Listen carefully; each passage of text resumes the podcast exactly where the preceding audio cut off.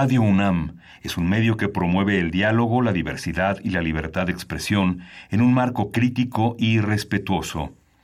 Los comentarios expresados a lo largo de su programación reflejan la opinión de quien los emite, mas no de la radiodifusora. Radio UNAM presenta Primer Movimiento. El mundo desde la universidad.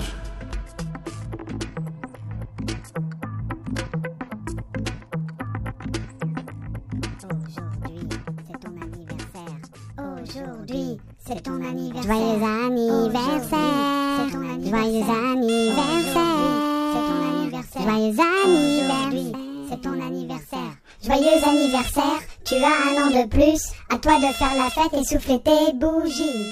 Happy birthday, happy birthday to you. Happy birthday, happy birthday to you. Aujourd'hui, c'est ton anniversaire. C'est pas ton anniversaire. C'est ton anniversaire. Aujourd'hui, c'est ton anniversaire. Aujourd'hui, c'est ton anniversaire. Buenos días, hoy es jueves 8 de noviembre y son las 7.10 de la mañana. Estamos celebrando con esa entrada el cumpleaños de Juan Inés de esa, que es la para una- eh, canción. ¡Feliz cumpleaños, jefa de información! Eh, muchas gracias. Muchas felicidades. Y, y por supuesto que lo vamos a celebrar toda esta mañana aquí en Primer Movimiento. Queridos radioescuchas que hacen comunidad con nosotros, buenos días. Es el cumpleaños de Juana Inés. Ay, por si le quieren mandar un apapacho. Felicitación. Una recomendación para el año Un que entra. pastelillo. no, pastelillos no podemos pedir, ¿verdad? No, no, se además puede. tenemos, Ni, ya. tamal, ni tamales ni chapatas, no. No, a mí me mandaron, como a los niños de kinder, me mandaron con todo mi pastel, por si no había más. Entonces ahí, Ajá. ahí tenemos pastel. Ay, Juana Inés. La piñata ya no se pudo. Ven, tenemos tan buena jefa de información que cuando es su cumpleaños, ella nos trae pastel a todos los demás. Vamos a empezar esta mañana celebrando y además de celebrar o contando noticias, pues difíciles tanto para nuestra ciudad como para el resto del país, entre pleitos eh, del periodista de CNN con Donald Trump, eh, lo que ocurrió justamente con estos 12 muertos en un tiroteo en un bar de California, y sí, difícil, difícil día para Estados Unidos, La difícil salida día de, para nuestro país también. La salida del fiscal general. De, de Jeff Sessions. Qué Y- cosa. Y bueno, pues lo que se especula es una vez que Trump se, se declara ganador, como se declara ganador de casi todo, pero se declara ganador de de la elección, Sí. entonces empieza a hacer estas cosas, a hacer, no le habían dejado que se metiera con el Departamento de Justicia, con la Fiscalía hasta este momento, pero ya está eh, lo está haciendo y la especulación es que el que siga sea Müller, justamente quien está llevando la inversión sobre la posible interferencia de Rusia en las elecciones estadounidenses de 2016. Pero bueno, también en la Ciudad de México sucedieron ayer hechos trágicos, Luisa. Así es, un accidente, un eh, accidente brutal que además eh, las imágenes están circulando por todas partes. Si usted es sensible, pues mejor no las vea. No, no, es, no es necesario. Pero bueno, el accidente ocurrió el día de ayer en, en la México Toluca. Hasta ahora son, si no me equivoco, nueve muertos. Sí, y 18 heridos, 17 heridos. 17 heridos. Eh, tratemos de, de utilizar las redes sociales para justamente apoyarnos y no para generar más temor cuando este tipo de cosas ocurren. Comenzó a circular de momento una nota que decía que eran más de 40 lesionados y 20 fallecidos, lo cual, eh, pues en ese momento, por lo menos hasta este momento, no, no era lo reportado. Y se pedía, por favor, prudencia, no era necesario eh, meter más ruido en un momento en el que lo que se necesitaba era saber quiénes son las personas que están en ese accidente, dónde están. Si por supuesto usted quiere saber, usted que nos escucha, dónde puede encontrar a alguno de sus familiares o cómo saber las listas nadas o fallecidas, si no me equivoco, está en Locatel. Sí, está en, Loca- está en Locatel, está en Locatel, en Twitter, en la página de Locatel. Sí, es una lista bastante exhaustiva de, la, de las personas que están en las diferentes cruces, que que una es Polanco, otra este es... Muy fuerte, Sí, muy fuerte este accidente y las imágenes, por y supuesto. obliga a repensar el, esta, este, este nudo que representó Santa Fe en la Ciudad de México, constituyentes, la salida a reforma, eh, la reglamentación de la circulación de ciertos vehículos en la autopista.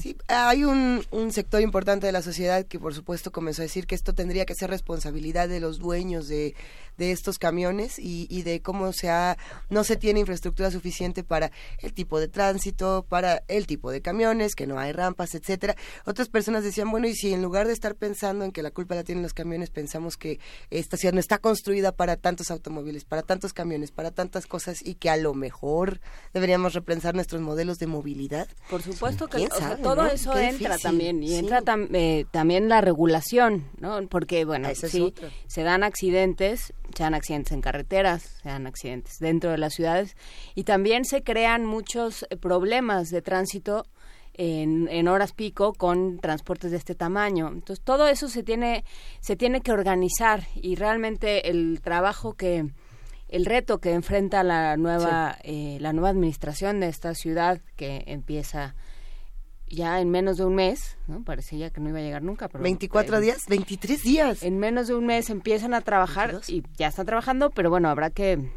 habrá que pensar muchísimas cosas en términos de movilidad y en términos de seguridad vial en esta ciudad. Y bueno, es una ciudad que por supuesto está empezando a recuperar el agua en algunas pequeñas regiones. Eh, eh, algunos ya dijeron, ya tengo agua. ¿Tú ya tienes agua, Miguel Ángel? ¿Y, cómo salió el, el chorrín? Porque en Tlalpan por lo menos estaban reportando que salía negro, negro café, ambarino feo. Otros estaban reportando otro tipo de, de situaciones en distintas colonias. Sí, habrá que cambiar filtros, habrá que reacomodar las propios, los, propios hogares, ¿no? Pues yo creo que sí, va a ser una de las prioridades. suspendidas muy altas. Y por supuesto continúan los reclamos a Conagua, continúan los reclamos a esta eh, este lo llaman fracaso de, con, la K invertida. Habrá que ver si fue un fracaso, si no lo fue.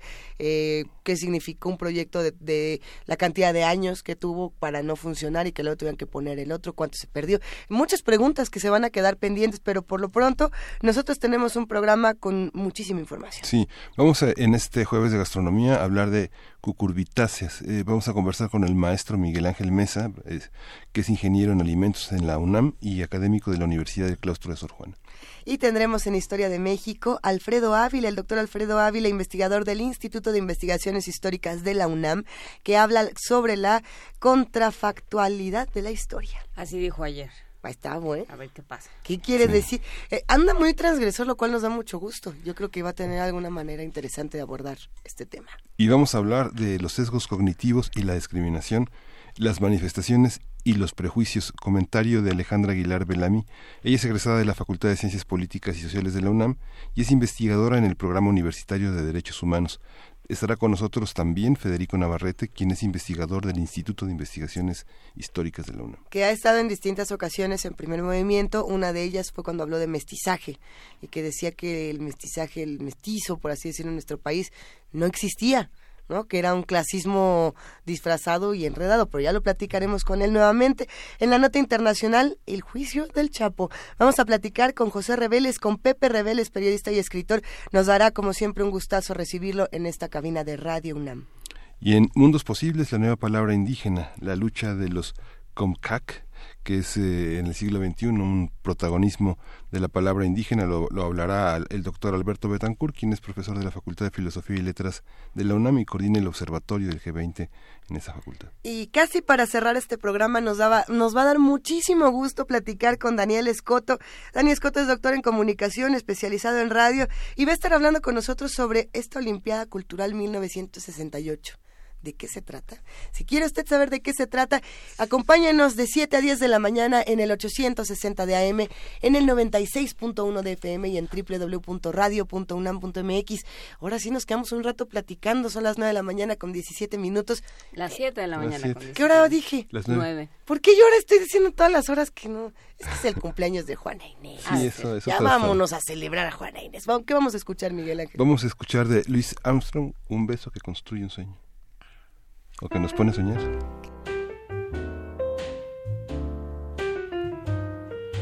Give me a kiss to build a dream on, and my imagination will thrive upon that kiss. Mm, sweetheart, I ask no more than this a kiss to build a dream on. Mm. Give me a kiss before you leave me, and my imagination will feed my hungry heart. Mm, leave me one thing before we part a kiss to build a dream on. When I'm alone with my fancies. I'll be with you, weaving romances, making believe they're true. Oh, give me your lips for just a moment, and my imagination will make that moment live. Mm, give me what you alone can give, a kiss to build a dream on.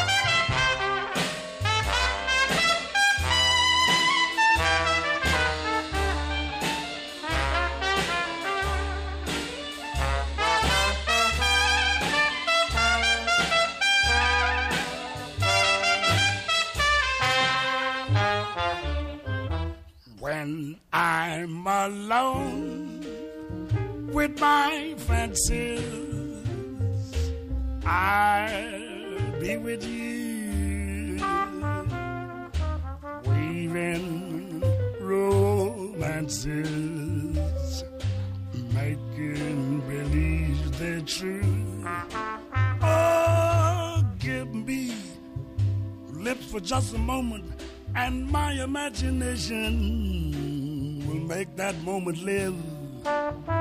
Oh, give me what you alone can give. I'll kiss the pill I dream on.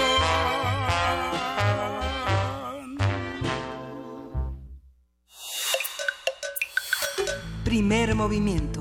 Hacemos comunidad. Jueves gastronómico. Las cucurbitáceas son una familia de plantas, específicamente hierbas rastreras o trepadoras, de las cuales existen aproximadamente 700 especies distribuidas en países cálidos y principalmente son plantas cultivadas desde la antigüedad, muy valoradas por sus frutos voluminosos y comestibles. El melón, la sandía, el pepino, el chayote, la calabaza son algunas especies típicas de cucurbitáceas. En nuestro país se ha apreciado el amplio valor culinario de estas especies. Se consumen de múltiples maneras, se consumen en platillos dulces, por ejemplo, ensalados, con distintos métodos de cocción y en temporadas variadas. Vamos a platicar sobre este grupo de vegetales, qué los distingue, cómo se identifican y cómo aparecen en las tradiciones culinarias. Para ello está con nosotros el maestro Miguel Ángel Mesa Budoira. Él es ingeniero en alimentos de la UNAM y académico del claustro de Sor Juana. Buenos días, Miguel Ángel. Hola, muy buenos días, ¿cómo están? Un gusto escucharte, Miguel Ángel. Y, y sobre todo nos, nos, da muchísima emoción hablar de cucurbitáceas, aunque no lo creas, es uno de nuestros temas consentidos en cada junta. ¿Qué son? Cuéntanos. Bien, pues las, curcu las curcubitáceas, así como escuché que justamente las presentaron, uh -huh. es una familia de plantas. Eh, lo que las caracteriza es que son trepadoras, característicamente las vemos como uh -huh. enredaderas. Y justamente algunos miembros muy representativos que tenemos muy a la vista y en cualquier mercado son el chayote, la calabacita, la calabaza, el pepino, la sandía, el melón. Bien, solo por comentar algunas. Sí. El, el chilacayote entra también en el esta... chilacayote también es una pues es una variedad también digamos de, de calabaza así es pero de cáscara más dura ¿Y, ¿Y, qué pasa con, con las hojas, digamos? Porque tenemos, por supuesto, el producto que ya hablaremos de él, pero eh, esta, esta planta que crece y, y que tiene además eh, ciertas cualidades muy específicas, tiene una, unas hojas que también tienen ciertas cualidades. Sí, pues mira, para, para comenzar también y darle un poquito de contexto, uh -huh. eh, forma parte de la, de, tradicionalmente de la milpa. En la, en, en la milpa se sabe que se cultiva maíz, que es el eje más importante, Asimismo, se puede sembrar también junto frijol, se suele sembrar chile y también calabaza. Uh -huh. Ahora, parte de la importancia de la milpa es que el agricultor eh, se puede alimentar todos los días de esta milpa, dándole variedad a lo que está eh, cosechando o cortando. En ese sentido, tanto las hojas de la calabaza como las guías, inclusive, y también pues los frutos y las flores, toman mucha importancia porque se sabe que se utiliza también como sopa, eh, eh, como ingrediente en caldos, las guías tanto como las hojas. En este sentido, al ser una eh, hortaliza, tiene las mismas características de un quelite, es muy rico nutrimentalmente, tiene vitaminas, tiene minerales y por el color verde se sabe que también contiene hierro. Mm. Entonces, todo se come de las cucurbitáceas. Eh, por lo menos de la calabacita, sí, es muy, muy, muy, muy sabido que se consume eh, casi todas las partes. ¿Y qué, qué, con qué otro de, la, de esta familia que eh, sucede igual? Pues mira, en el caso de la calabaza, en general podemos decir que también es eh, relativamente versátil en tanto al fruto. Se consume tanto inmaduro eh, es decir, cuando el fruto está tierno, o también se suele consumir maduro, cuando el fruto ya está muy, muy duro y que incluso tiene una longevidad bastante importante. En el caso de las calabazas, cobran muchísima importancia las semillas, porque estas semillas corresponden a las pepitas que podemos ver tanto en los mercados que venden asadas con sal, eh, últimamente ya las venden también peladas en supermercados industrializadas y que también forman parte muy importante de algunos guisados como el pipián, por ejemplo, y en la, en la región huasteca un guisado particularmente que se llama pascal. Entonces, pues ese es el caso también de la, de la calabaza. En tanto otras curcubitáceas, mira, por ejemplo, también hay otros frutos maduros del cual podemos sacar el tradicional y conocido estropajo que utilizamos para el baño. Tal vez para algunos sea sorprendente saber que eh, eh, esta esponja vegetal eh, es parte de una de una planta, es un fruto no sé si en alguna ocasión, yo recuerdo que yo he visto que se encuentran, llegamos a encontrar en el interior algunas semillas y es que se le quitan precisamente las semillas y se corta antes de comercializarlo. El guaje también es otro muy claro ejemplo al que se le conoce como calabaza del peregrino o del viajero, que es una curcubitácea que eh, de ser una cáscara muy dura se ahueca y sirve para transportar bebidas.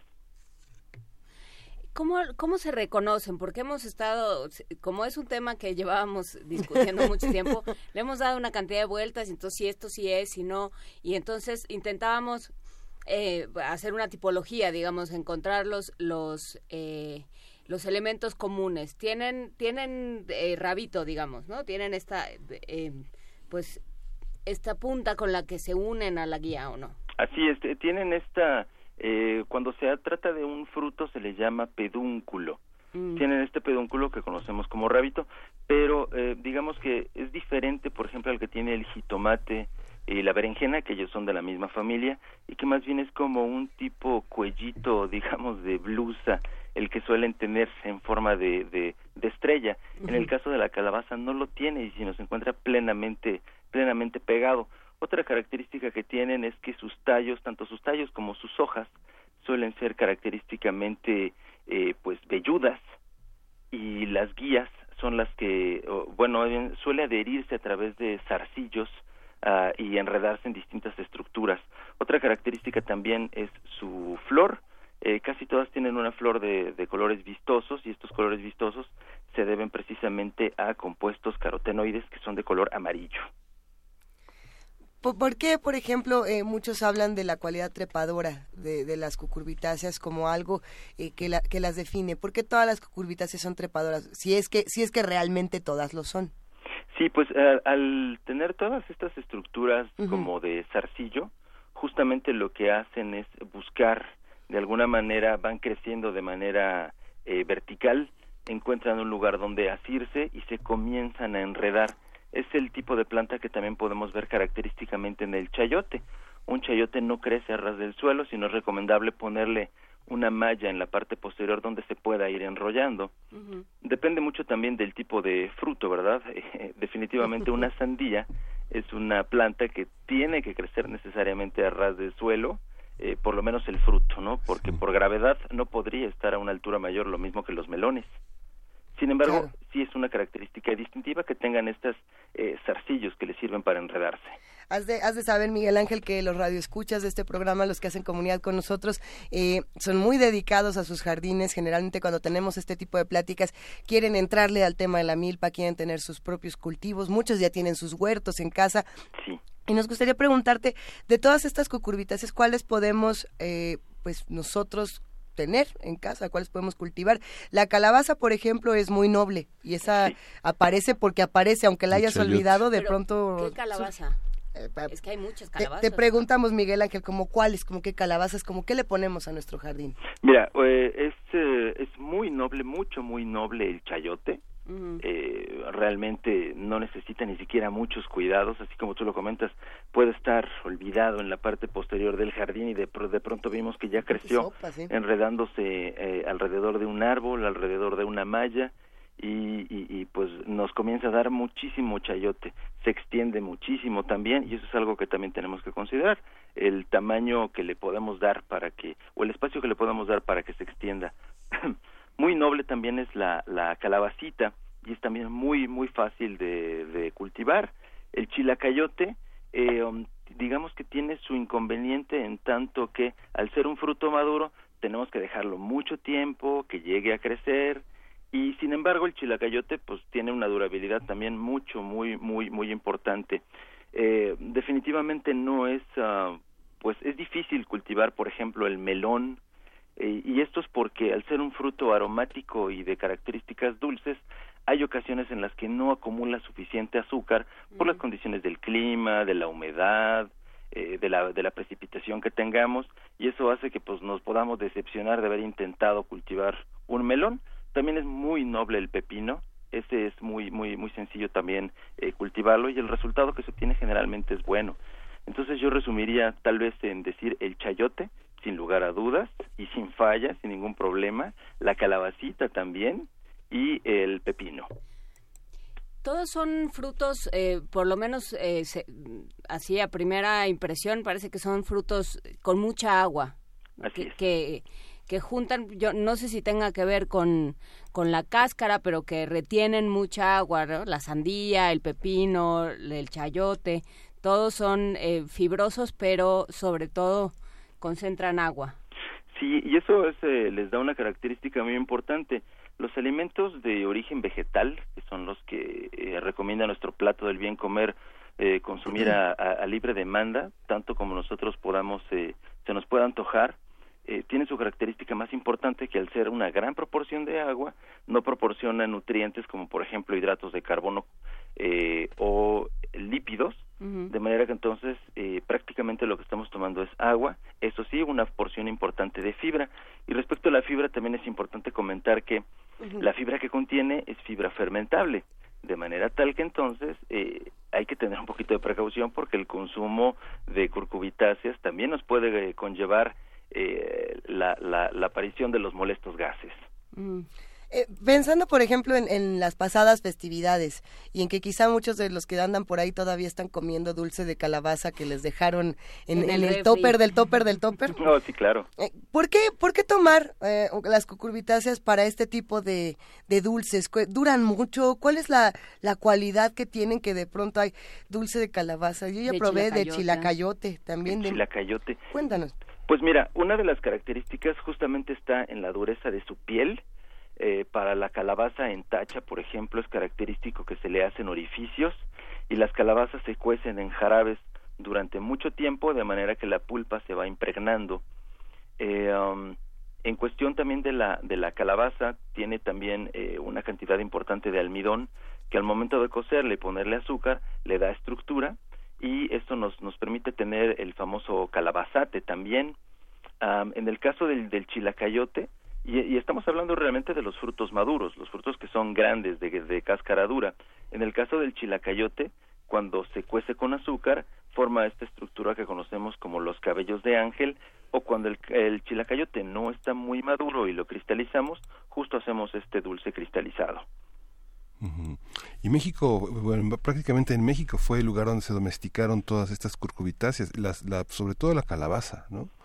Sí, de hecho hay algunas que son oriundas de aquí, la calabaza, la calabacita, el chayote, el chilacayote. Hay algunos que no son de aquí, como por ejemplo es el melón, el pepino, la sandía. La sandía, por ejemplo, se sabe que viene de Egipto y pues eh, e-, esos son algunos de los que son oriundos de aquí propios de, de, Mesoamérica, particularmente de México.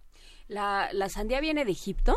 La sandía, según el dato que yo tengo, sí, la sandía originalmente viene de África y se tiene registros que se consumía ya en Egipto, en el Egipto antiguo. Eso sí, nunca, nunca lo hemos visto en los jeroglíficos de las, de, las diapositivas de la, de la prepa. Eh, eh, sí, parece que caminaron un, un montón esto, todos estos frutos y, y, sería interesante seguir la historia, seguir las rutas de cada uno de estos alimentos. Nos pregunta Refrancito en Twitter, ¿qué diferencia hay entre el chayote, el chilacayote y el chayote con espinas?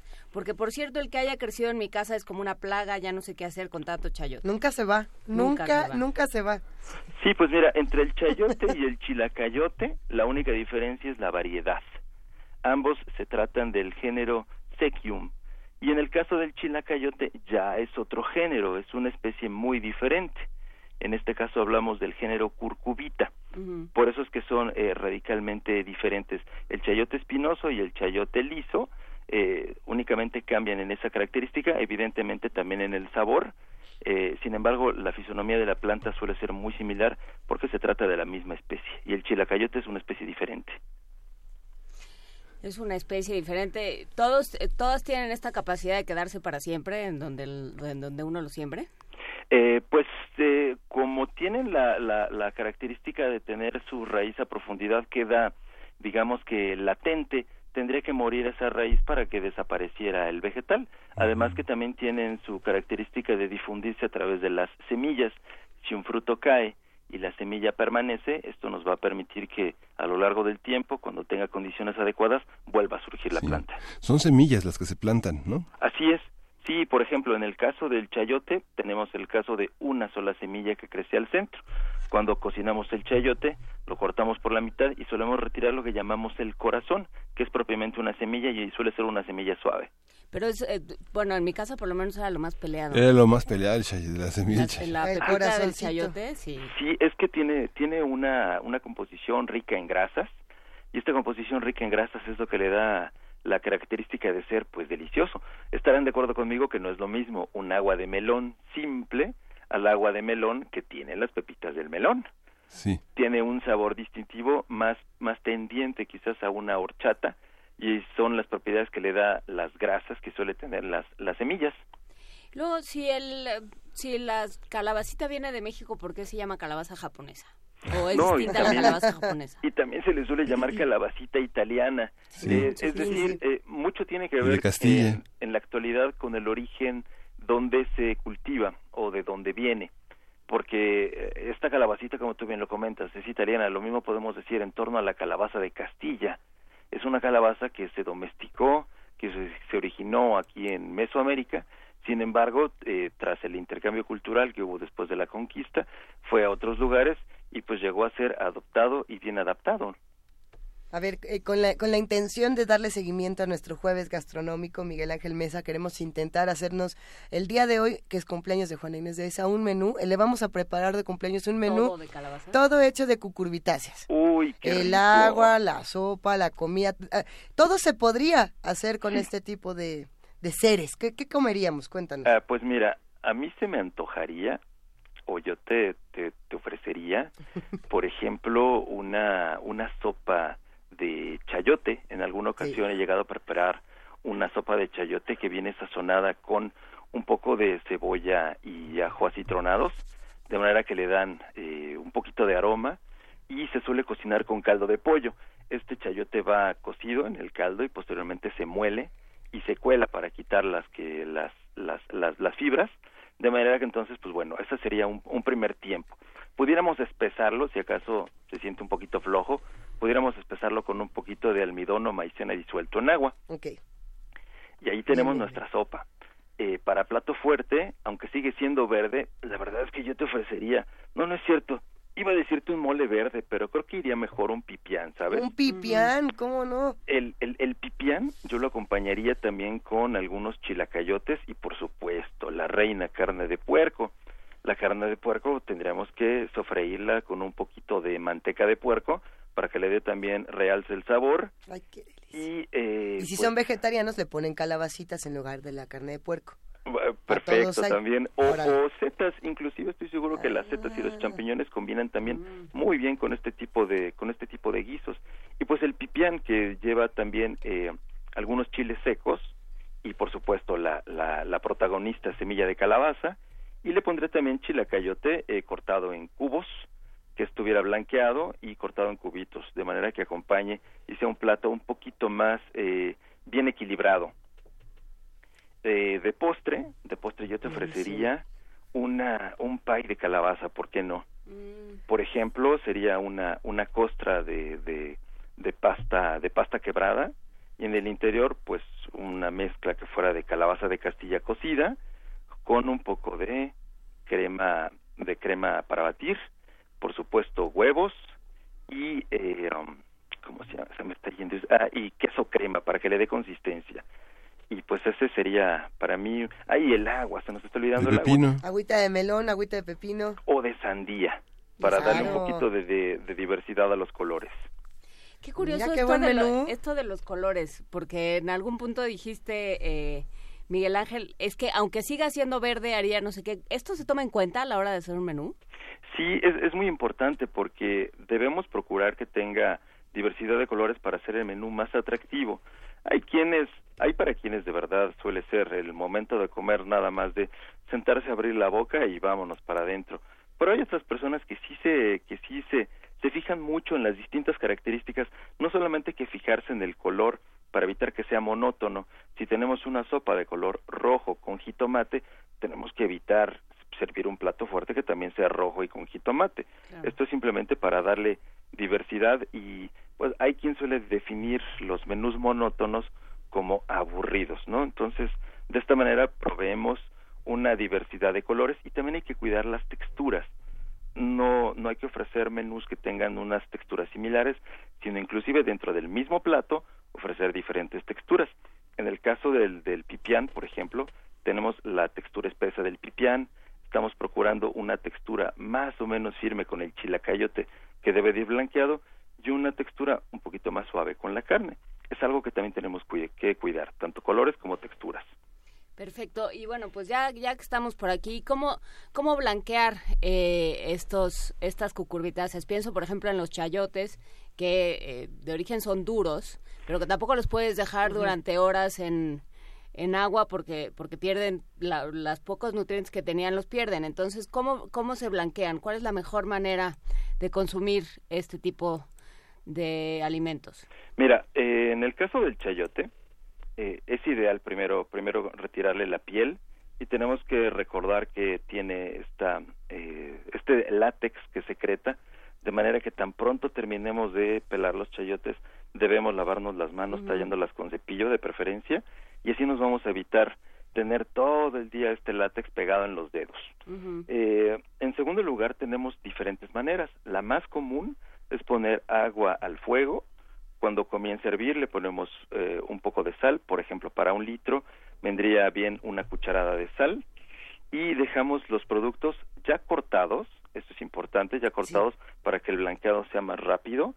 El chayote, si va a ir en cubos en nuestro guisado, lo ponemos en cubos. El chilacayote igual. Y lo vamos vigilando. Eh, el momento en el que debe de, en el que debemos retirarlos debe de ser cuando el fruto esté al dente. Esto significa que todavía nos ofrezca cierta resistencia al momento de morder. I- Igual, hay para quienes no es importante e incluso hay quienes los prefieren más suaves, pero para mí, no- a mi gusto no, no es bueno que estén más suaves porque irían más adecuado con un, con un puré que para una que para una guarnición. Otra manera también de blanquearlos es directamente al microondas.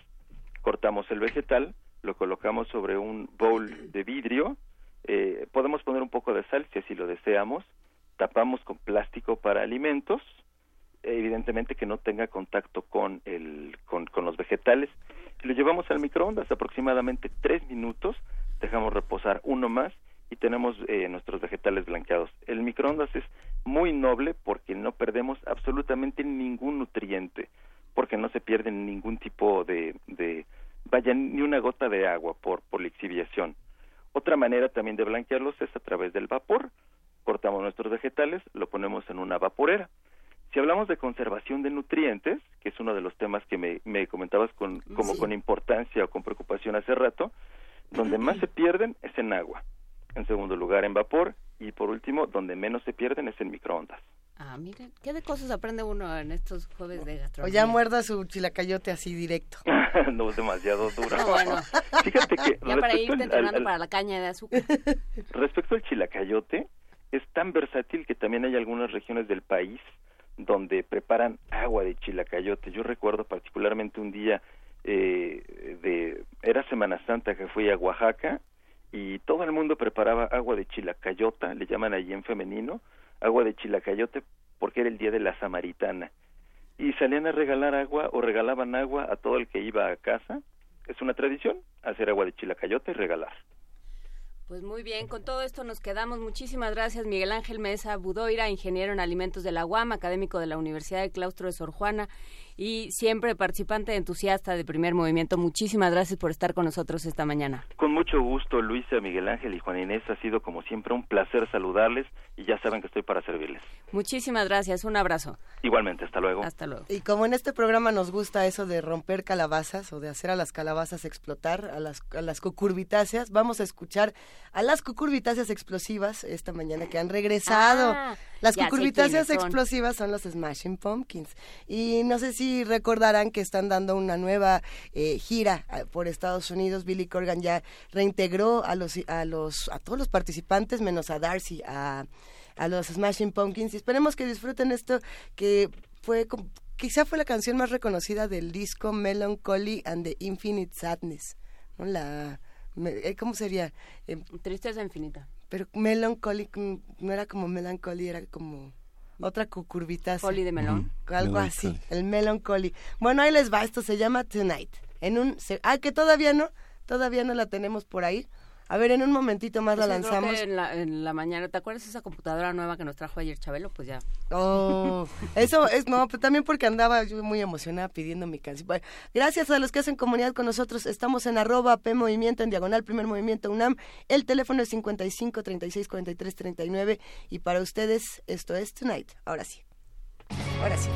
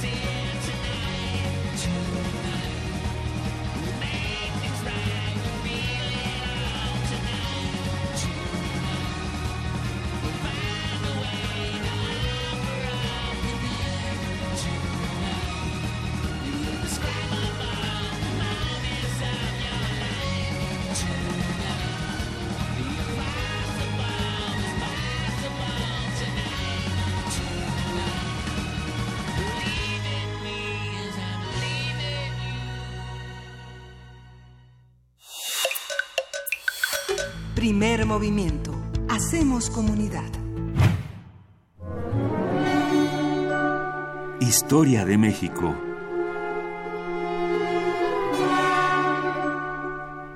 ¿Qué hubiera pasado con este programa si no hubiera llegado a nuestras vidas Alfredo Ávila? Esa es una de esas preguntas que nos planteamos porque nos encanta esta sección, queridísimo Alfredo Ávila, ¿cómo estás? Hola, buenos días, buenos días a todos. Cuéntanos un poco de contrafactualidad de la historia. ¿Qué es esto? Pues mira, eh, esto es un poco con pretexto, lo había dicho la semana pasada, de la presentación del libro de Gerardo Laveaga, que tendremos hoy en el Museo Nacional de Antropología eh, allí en Chapultepec. El libro se llama Si tú quieres, moriré, eh, y, y el título hace referencia a una historia romántica que no voy a contar, que no voy a contar acá, pero tiene un subtítulo, La novela del México que pudo ser. Y la novela del México que pudo ser es porque eh, un buen día, eh, y esto sí es histórico, un buen día, don Sí. Antonio López de Santana eh, eh, sale de Manga de Clavo, sale de, de Veracruz, viene muy enojado a la Ciudad de México para destituir a Valentín Gómez Farías, que está, que anda haciendo reformas y reformas que, que han sublevado al clero y a otros sectores, y de pronto don Antonio en su caballo se tropieza, sale disparado y se rompe la crisma. Allí muere. ¿Qué hubiera pasado si eh, Santana hubiera muerto en un accidente? Una cosa tan boba como un accidente. Y eso me, me, me puso a pensar en eh, otras posibilidades. Hace algunos años, me parece que fue en el 2008, eh, la revista Letras Libres publicó un número especial coordinado por Humberto Beck acerca de eh, qué hubiera pasado si. Eh, y ahí eh, eh, encontramos varias historias, algunas mm, que no me convence tanto, algunas que son mucho más imaginación, pero hay otras que están muy bien hechas y que consideran un montón de factores. La historia contrafactual es esa, la historia contrafactual no es simplemente cayó Santana, se mató Santana en un momento determinado, en 1833, y eso cambió toda la historia de México. Sabemos que eso no es posible, se lo permitimos a Gerardo Laveaga porque es una novela, pero, eh, pero definitivamente hay un montón de condiciones, hay un montón de intereses, de, eh, eh, de culturas políticas distintas, que esas no se modifican tan fácilmente solo porque muere un individuo. Eh, eh, en este sentido, si, si me permiten, estoy un poco más, eh, sin ser determinista, por supuesto, pero estoy un poco más cercano a las viejas teorías del marxismo clásico relativas a que si falta una sola persona, pues tampoco es que pase, tampoco es que la historia sea completamente distinta, ¿no? Es diferente, por supuesto, pero, pero tampoco tan, tan distinta. En, aquel, en aquel número recuerdo un trabajo de Federico Navarrete sobre lo que él llamó la costa indómita o la terra indómita y, y es una historia muy simple. ¿Qué hubiera pasado si cuando eh, Pánfilo de Narváez, el expedicionario que es enviado desde Cuba para sojuzgar a un rebelde, y, y nótese los términos, es un rebelde que se llama Hernán Cortés porque eh, se escapó de la se escapó de la isla de Cuba, llegó a Veracruz y allí en Veracruz funda un ayuntamiento en 1519 y dice yo ya no dependo del, del gobernador Velázquez de Cuba. Entonces técnicamente es un rebelde, es traicio- ha, ha traicionado al gobernador, ha traicionado al rey por más que él diga que es leal al rey. Pero, eh, eh, y poco tiempo después, Narváez es enviado con una expedición a, eh, a, a sojuzgar a Cortés. Pero, ¿qué hubiera pasado? Sí, cuando Narváez llega al- a Veracruz, lo que se encuentra es unas eh, cabañas quemadas y cráneos empalados. ¿Qué hubiera pasado si los nativos de la zona, al ver llegar a estos foráneos, en lugar de, eh, eh, de ignorarlos, en lugar de esperar a ver qué pasa, simplemente deciden atacarlos la primera noche que llegan y eh, acaban con el campamento? Es un campamento muy pequeño. Y hay, que y hay que recordar que Hernán Cortés es un buen militar, es un buen conquistador, pero sobre todo es un tipo que habla muy bien.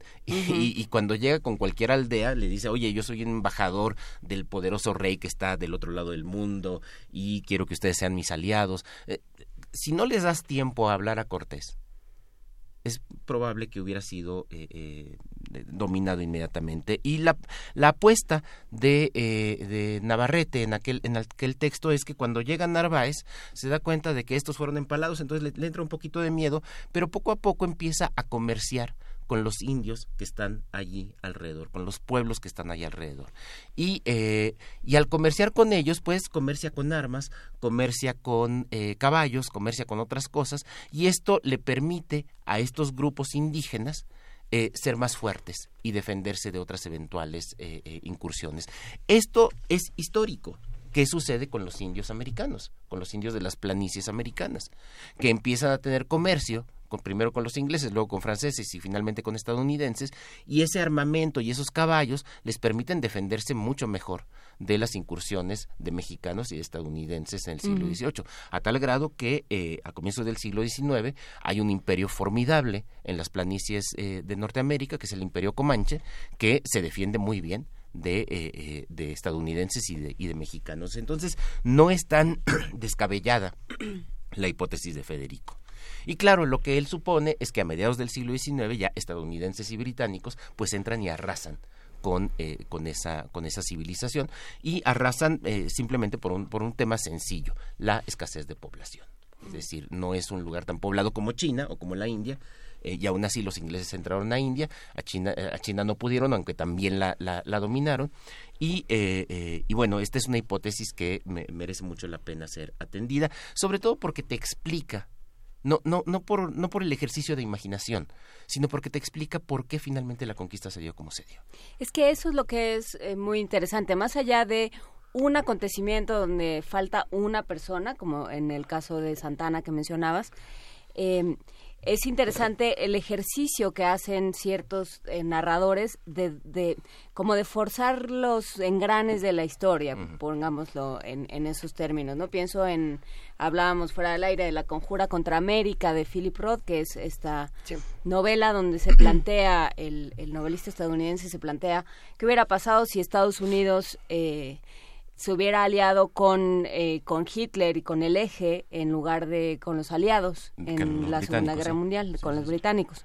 Entonces, eh, justamente pues lo que hace es eh, pensar la sociedad estadounidense desde ese filtro. ¿no? Y, y es una, un ejercicio muy interesante de pensar para dónde se hubiera ido. En, en aquel mismo número de, de la revista, José Emilio Pacheco nos planteaba una pregunta. ¿Y qué pasa si León Toral eh, es asesinado en el momento en el que saca la pistola mm. para eh, eh, matar a Obregón?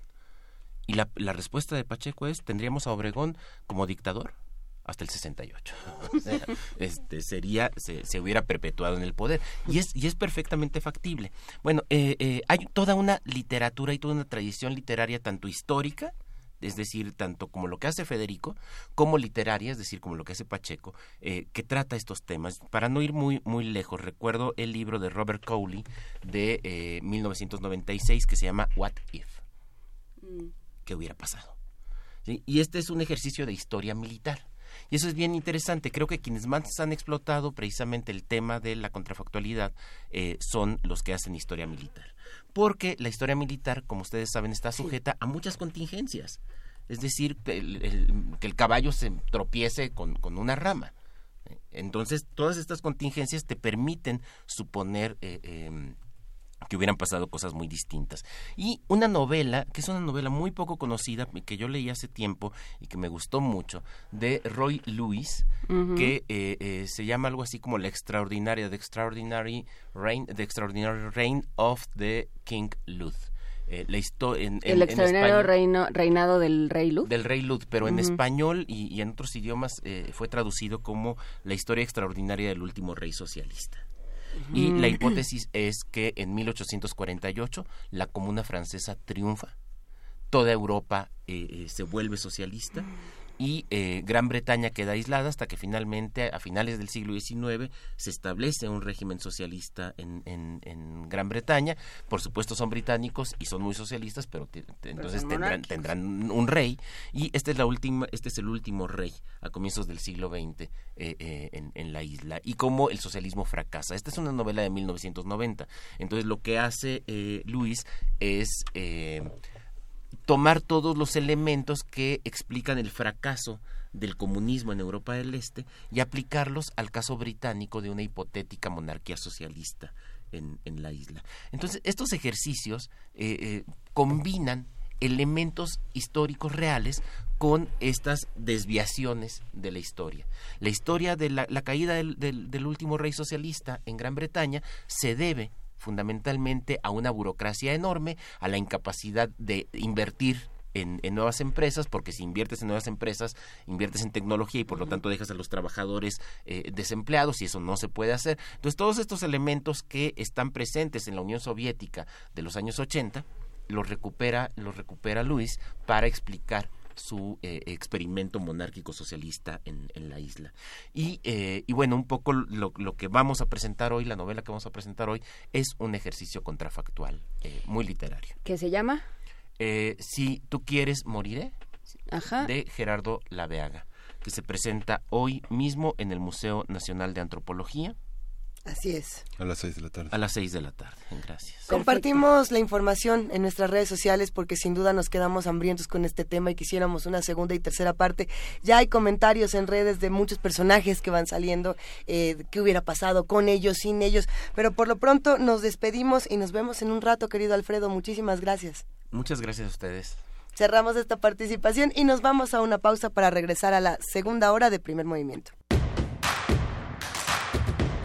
Síguenos en redes sociales. Encuéntranos en Facebook como Primer Movimiento y en Twitter como arroba PMovimiento. Hagamos comunidad.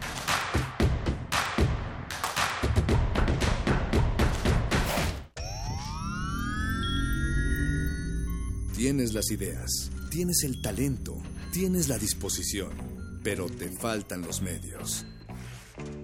¿Has tocado las puertas suficientes? ¿Has buscado las puertas suficientes? Siempre habrá alguien dispuesto a premiar tu iniciativa y trabajo duro. ¿Buscas una beca? ¿Un premio nacional o internacional? ¿Un financiamiento? Solo necesitas la orientación correcta. Bécame mucho. Toga y birrete para economías en decadencia. Jueves, 20:45 horas por el 96.1 de FM. Radio UNAM.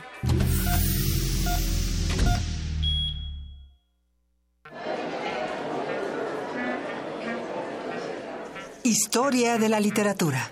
Concepción del arte. Idealismo revolucionario. Amores fugitivos. Conferencias magistrales. Creadores escénicos. Descontentos sociales. Clases inolvidables. En más de 100 años, ¿Cuántos recuerdos no han circulado por los pasillos de la Facultad de Filosofía y Letras? Eureka, un programa con Filo, Sofía y Letras. Escúchalo todos los lunes a las 16 horas por el 96.1 de FM. Radio UNAM, experiencia sonora. Torre de control, ¿todo listo? Todo listo, estamos preparados. ¡Despeguen! Llegó la la consulta infantil y juvenil 2018. Del 17 al 25 de noviembre, asiste a escuelas, parques, módulos del INE y por primera vez de forma digital. Y ahora los más chiquitos vamos a opinar. Para mayor información consulta INE.mx. Además, juega y participa descargando las apps de la consulta. Recuerda, decir lo que piensas es tu derecho. Porque mi país me importa, todos vamos a participar. INE. Después de 50 años, cuando despertamos, el rock seguía ahí. Como los dinosaurios que nunca existieron, dejó huellas de su paso por el mundo. El rock fue la música de la juventud de los años 60 y 70. Hoy la desenterramos para volver a vivirla, para emocionarnos con ella. Cuando el rock dominaba al mundo todos los viernes a las 18.45 horas, por el 96.1 de FM. Radio UNAM, Experiencia Sonora.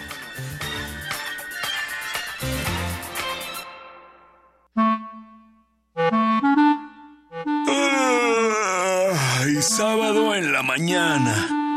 Traes la pijama puesta, nada que hacer. ¿Sabes qué hora es? Sí. Es hora de Hocus Pocus, un mundo lleno de magia, curiosidades y mucha diversión. Acompáñanos todos los sábados de 10 a 11 de la mañana por el 96.1 de tu FM. Hocus Pocus, la revista de los peques y no tan peques, y en la que la voz principal es la tuya. Forma parte de este espacio de imaginación. Radio UNAM, experiencia sonora.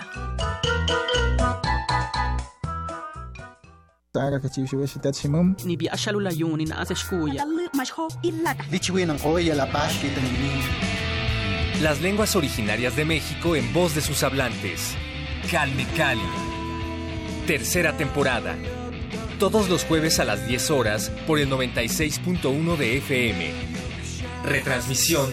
Domingos 15.30 horas por el 96.1 de FM. Radio UNAM.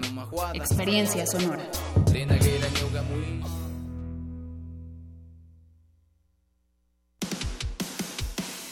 Dejar huella en cada aula de la UNAM es un deber de un verdadero Puma. Deja tu huella y apoya Fundación UNAM a de cara a miles de universitarios. Súmate 5340-0904 o en www.funam.mx. Contigo hacemos posible lo imposible. Queremos escucharte. Llámanos al 55 36 43 39 y al 55 36 89 89. Primer movimiento. Hacemos comunidad. Son las 8 de la mañana con 6 minutos de este jueves 8 de noviembre. Ahora sí dije la hora bien. Ahora ya no me adelanté ni me retrasé. Que sirva este momento para mandarle un gran abrazo a Andrés. Él es el conductor del vehículo que está transportando en este momento a Pablo Extinto.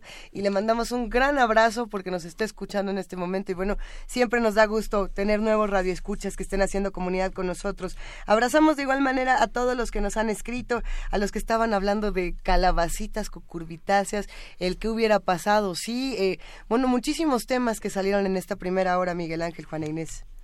Desde luego, este, y siguen, el libro del que hablábamos es, si tú, bueno, uno de los libros de los que hablábamos, Si tú quieres moriré, de Gerardo Laveaga, se presenta hoy en el Museo Nacional de Antropología a las 6 de la tarde. Va a estar Alfredo Ávila, Gerardo Se Laveaga, desde luego, y no sé quién más. Es que yo estaba me, me quedé pensando en una novela que ya no recuerdo de quién es, pero además es buena, no, no es nada más. Es una novela, ¿no te acuerdas? Pero está muy buena. Pero está muy buena y El justamente hombre era del la castillo. Espérate, era una la premisa era que, que le disparan a, a Kennedy y no le dan. ¿Y qué hubiera pasado si Kennedy no no muere? Esa era, es, es básicamente un poco lo que estaban platicando, ¿no? Eh, que también estaba esta, ay, no, ya va a empezar uno con el, era, era de este autor y no me acuerdo. Si alguien de los que hace comunidad con nosotros me puede salvar de mí misma y recordarme quién escribió esta novela en la que Kennedy vive, eh, sería interesantísimo. Y recomiéndenos otro tipo de novelas que hablen de estos temas, eh, ¿cómo, ¿cómo los llamamos? ¿Contrafactuales? Contrafactuales. Leñero lo, lo, lo calificaba De como otra manera. eh, es, este, ficción especulativa. Cuando él elaboró toda una teoría sobre el teatro documental, este, pensó en la speculative fiction, que era una corriente muy fuerte entre los estadounidenses que modificaban los hechos, justamente como novelas como la de Kennedy, que tampoco recuerdo, fue uno- un bestseller. Y, y después de esto, para los más jóvenes aparece el género fanfiction, justamente, que es el que hubiera pasado si mi personaje de ficción no hubiera hecho lo que yo pensaba. Pregúntenle si no a los de 50 sombras de Grey y a los de Crepúsculo. Será tema de otro, de otro espacio porque hoy tenemos un programa con muchísima información y en este momento nos vamos directo a la nota nacional. Primer movimiento. Hacemos comunidad. Nota nacional. También, también conocidos como prejuicios cognitivos, los sesgos cognitivos son aquellos efectos psicológicos que causan una alteración en el procesamiento de la información que es captada por nuestros sentidos, lo que genera una distorsión, juicio errado, interpretación incoherente o ilógica. Del 13 al 16 de noviembre se realizará el primer coloquio sobre discriminación, sesgos cognitivos y derechos humanos con la participación de académicos, artistas, cineastas, escritores y funcionarios públicos de México, Estados Unidos, Brasil y Venezuela. El objetivo del coloquio es discutir y dialogar sobre el papel de los juicios automáticos o sesgos cognitivos en la construcción de estereotipos y actos discriminatorios que pueden reflejarse en la violación a los derechos humanos en materia de género, pueblos indígenas, migrantes, etcétera. Los trabajos del coloquio se realizarán en el auditorio Dr. Héctor Fixamudio del Instituto de Investigaciones Jurídicas, en el auditorio Dr. Jorge Carpizo de la Coordinación de Humanidades y en el Teatro Sor Juana Inés de la Cruz, Centro Cultural Universitario. Para mayores informes, lo que se puede hacer es consultar la página www.coloquio.unam.mx. La vamos a repetir para los que estén interesados. Desde ahora, www.coloquiodh.unam.mx. A partir del coloquio del Programa Universitario de Derechos Humanos, vamos a hablar sobre los sesgos cognitivos, cómo funcionan, cómo se manifiestan en la vida cotidiana. Y está con nosotros Alexandra Aguilar Belami. ¿Es Belami? Belami. Belami, Belami. egresada de la Facultad de Ciencias Políticas y Sociales de la UNAM y tiene una maestría en la Universidad de Sussex y en Harvard. Actualmente es investigadora en el Programa Universitario de Derechos Humanos y fundadora del HUB en Derechos Humanos. Está bienvenida, Alejandra. Muchas Alexandra. gracias. Federico Navarrete es historiador, antropólogo, investigador del Instituto de Investigaciones Históricas de la UNAM, también escritor de diversos artículos, libros, novelas sobre la historia de los pueblos indígenas de América y el racismo sistémico en México. Bienvenido, Federico. Gracias, un gusto estar aquí. ¿Cómo, ¿Cómo podemos empezar a hablar de, de este tema? Eh, ¿por, ¿Por dónde les gustaría comenzar? Pues si quieren un poco explicando eh, por qué eh, los sesgos cognitivos en un programa, digamos, que está tratando de juntar los derechos humanos y la discriminación. Creo que sería importante. Eh, y, y, bueno, les platico un poquito. Los sesgos cognitivos es, digamos, una este, palabra o es un concepto que viene desde la psicología y que este, comúnmente se ha este, denominado como las distorsiones del pensamiento. Eh, pero a partir de eh, la discriminación y tratando de entender la discriminación sistémica como una serie de arreglos institucionales, pero también de comportamientos sociales que eh, de alguna otra manera están impresos ¿no? a lo largo de todo un sistema social y que difícilmente permiten como romper aquellas relaciones de poder que se van dando y que van generando una discriminación hacia diferentes grupos. Los sesgos cognitivos nos permiten como tratar de entender esa parte mucho más automática de las personas al actuar y que de alguna otra manera se van reforzando en un ámbito eh, social y cultural que está ahí presente. Que, sea, que, que, digamos se ha sentado en, en frases tan bonitas como, como te ven, te tratan, por ejemplo puede ser una de ellas, ¿no? Uh -huh. eh, pero también, digamos, eh, son como Bien. esas reacciones cotidianas que podemos tener y que este, son sí. frases que escuchamos todos los días en la mesa este, familiar, ¿no? Este, en las relaciones sociales que tenemos e incluso en muchas eh, de las personas públicas. Entonces, estos sesgos cognitivos, de alguna otra manera, la importancia de tratar de poner la atención sobre ellos tiene que ver en tratar de sensibilizar y de concientizar que están ahí presentes y que nosotros todos participamos en una estructura discriminatoria que es tremendamente difícil de modificar. Sin tratar, eh, tratando de evitar eh, violentar al, al radio escucha que, que, está del otro lado, ¿qué frases podemos eh, poner sobre la mesa para entender eh, de, de, lo que estamos hablando? Y sobre todo para los que de pronto decimos, no, yo jamás le entraría a un tema como este y formamos parte de esta misma estructura de discriminación. No, pues quizá más que frases podríamos pensar en anécdotas que son de todos nuestros, de todos los días, ¿no? Por sí. ejemplo, cuando vamos caminando en la calle con nuestros hijos y de repente vemos una persona que parece amenazante por una serie de características que puede ser su color de piel, la manera en que viene vestido, uh -huh. tiene, está tatuado, tiene, tiene un aspecto particular y entonces tomamos a nuestro hijo y lo, y lo, lo protegemos. Lo cargamos sin, y saltamos sin decirle a la nada. O nos cambiamos de acera. A veces sin decir nada, el, el hijo ya aprendió que una persona que tiene una serie de características puede, provocó una reacción de alarma uh -huh. en sus padres. Eso se repite cotidianamente y entonces cuando el hijo crezca y tiene que interactuar con una persona con esas características, por ejemplo, en un entorno laboral, su primera reacción va a ser un sesgo cognitivo, o sea, va a ser una serie de aprendizajes eh, inconscientes, porque ni siquiera son racionales, son más bien como reacciones automáticas uh -huh. que asocian tener tatuajes, tener un cierto color de piel, tener cierto con criminalidad, por ejemplo o que asocian, por ejemplo, el este, uti utilizar cierto tipo de ropa con ignorancia o el cier tener cierto aspecto, las mujeres que se visten de cierta manera con, fal con mala moralidad, por así llamarlo. ¿no? Son actitudes que se enseñan inconscientemente, que se transmiten muchas veces inconscientemente en las familias, en la escuela, claro. entre los amigos, y que cada vez que se, uh -huh. que se repiten, se refuerzan. Y lo que crean son circuitos neuronales casi automáticos que nos hacen reaccionar casi instintivamente, ¿no? Son, finalmente son mecanismos que originalmente, evolutivamente, servían para protegernos del peligro, para a, ayudarnos a vivir en medios ambientes relativamente hostiles, y que ahora en la sociedad funcionan para crear estas diferencias artificiales y estos prejuicios. Finalmente, podríamos decir que son prejuicios, pero el problema es que nunca llegan, muchas rara vez llegan a ser enjuiciados como, enunciados como juicios, sino más bien se mantienen a un nivel más automático. Exactamente.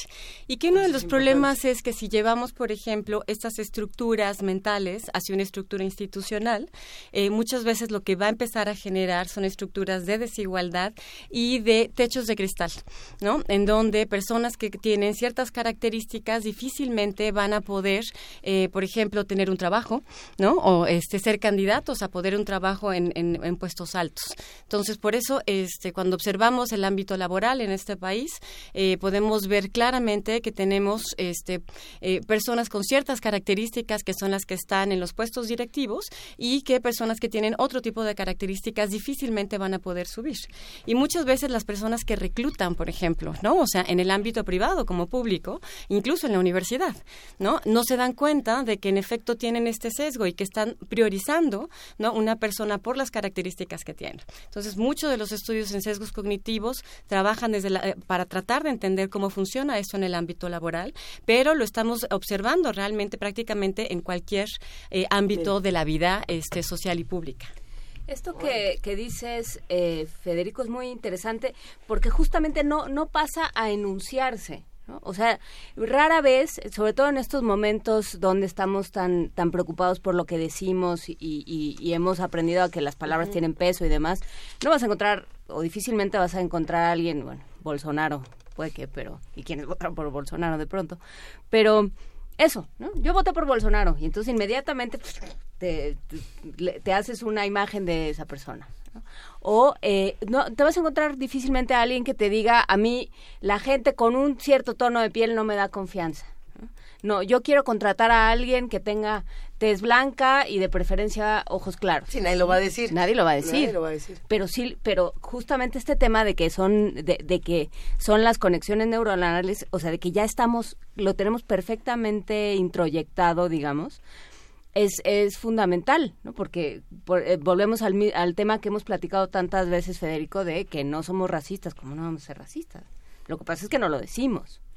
¿Cómo, cómo construimos, cómo construimos y cómo desconstruimos eso, sobre todo en una, en una universidad pública, desde una universidad pública? Bueno, desde luego una cosa que hay que señalar es que estas son reacciones automáticas, muchas veces casi instantáneas, pero que desde luego nuestra mente es más que esas reacciones automáticas. Tenemos otras partes de la mente que son capaces de hacer juicios abstractos, de pensar racionalmente, de tener juicios morales, y muchas veces tenemos ese primer impulso de juzgar a una persona y luego entra la otra parte de nuestra mente y nos puede decir, cuidado, aquí o sea, no juzgues, no prejuzgues, escucha y puedes corregir el sesgo cognitivo. O sea, no siempre actuamos en función de nuestro sesgo cognitivo si estamos conscientes de que, de que de que está, mal, digamos. Yo creo que lo que ha pasado en los últimos años en la, en las, eh, y tanto en la en las, primero en las redes sociales, y luego, cada vez más en la política, porque también lo que hemos visto es, a tanto Trump como Bolsonaro ganaron por medio de las redes sociales. Usaron, ya no utilizaron los medios del discurso político racional, de la prensa, de todo eso, sino que utilizaron una comunicación mucho más directa y mucho más emotiva con sus votantes por medio de redes sociales. Y en las redes sociales, como hay mucho menos filtro de lo que se dice, esos sesgos cognitivos emergen de una manera que no emergerían quizá en otros contextos más más institucionales o más mediados por otra serie de factores, ¿no? Y entonces lo que estamos viendo es que eso está brotando ahora y se está haciendo un discurso abierto, ¿no? A mí me, me aterroriza lo que, los, lo que ha aparecido en Twitter en los últimos días contra los migrantes, contra la caravana de migrantes y en general contra los migrantes centroamericanos en México, la cantidad de gente que considera que son criminales todos, que son una amenaza para el país, que vienen a quitarnos el pan de la boca, repitiendo el mismo discurso que en Estados Unidos se dice contra los migrantes mexicanos. Y entonces todos esos son gente que, o sea, lo que pasa es que ahora yo siento que en la política contemporánea esos sesgos cognitivos están aflorando de una manera peligrosa. Y están siendo recompensados. Sí, porque finalmente pues ganan elecciones y no sé qué. Y aparte hay otra cosa, dicen, no, como que eh, se dice que es políticamente correcto y eso es algo siempre negativo. Cuando se dice que algo es políticamente correcto es como tache, ¿no? Que se dice que, que, ellos están más allá de lo políticamente correcto y están diciendo la verdad. Cuando en realidad lo único que están dejando es aflorar una serie de prejuicios absolutamente primordiales y sin ningún tipo de, de fundamento racional, ¿no? Pero eh, es curioso cómo eso se ha invertido, ¿no?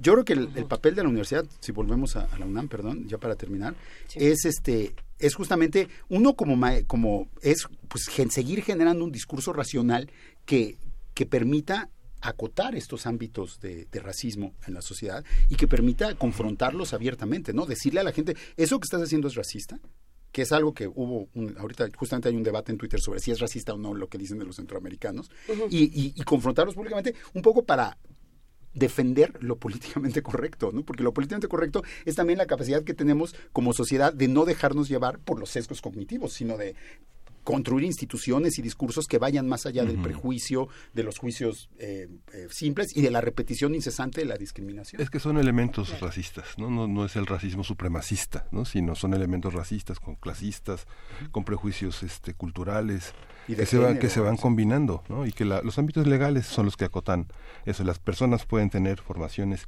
incluso doctorales de gran nivel académico, de gran roce social, digámoslo así, Sí. Pero ocultan este formas que desarrollan en sus ámbitos íntimos, la relación con sus hijos, la sexualidad, lo religioso y que y que lo mantienen vivo, ¿no? Bueno, y déjenme, digamos, llevar exactamente, digamos, yo creo que el ejemplo ahorita con los migrantes centroamericanos es muy interesante porque parte de las premisas que estamos tratando también como de correlacionar tiene que ver con la violación a los derechos humanos. ¿Cuál es el papel que estos sesgos cognitivos juegan, ¿no? En términos de este, aceptar o tal vez no tener una urgencia, por ejemplo, de atención a la violación de derechos humanos de ciertos grupos de personas.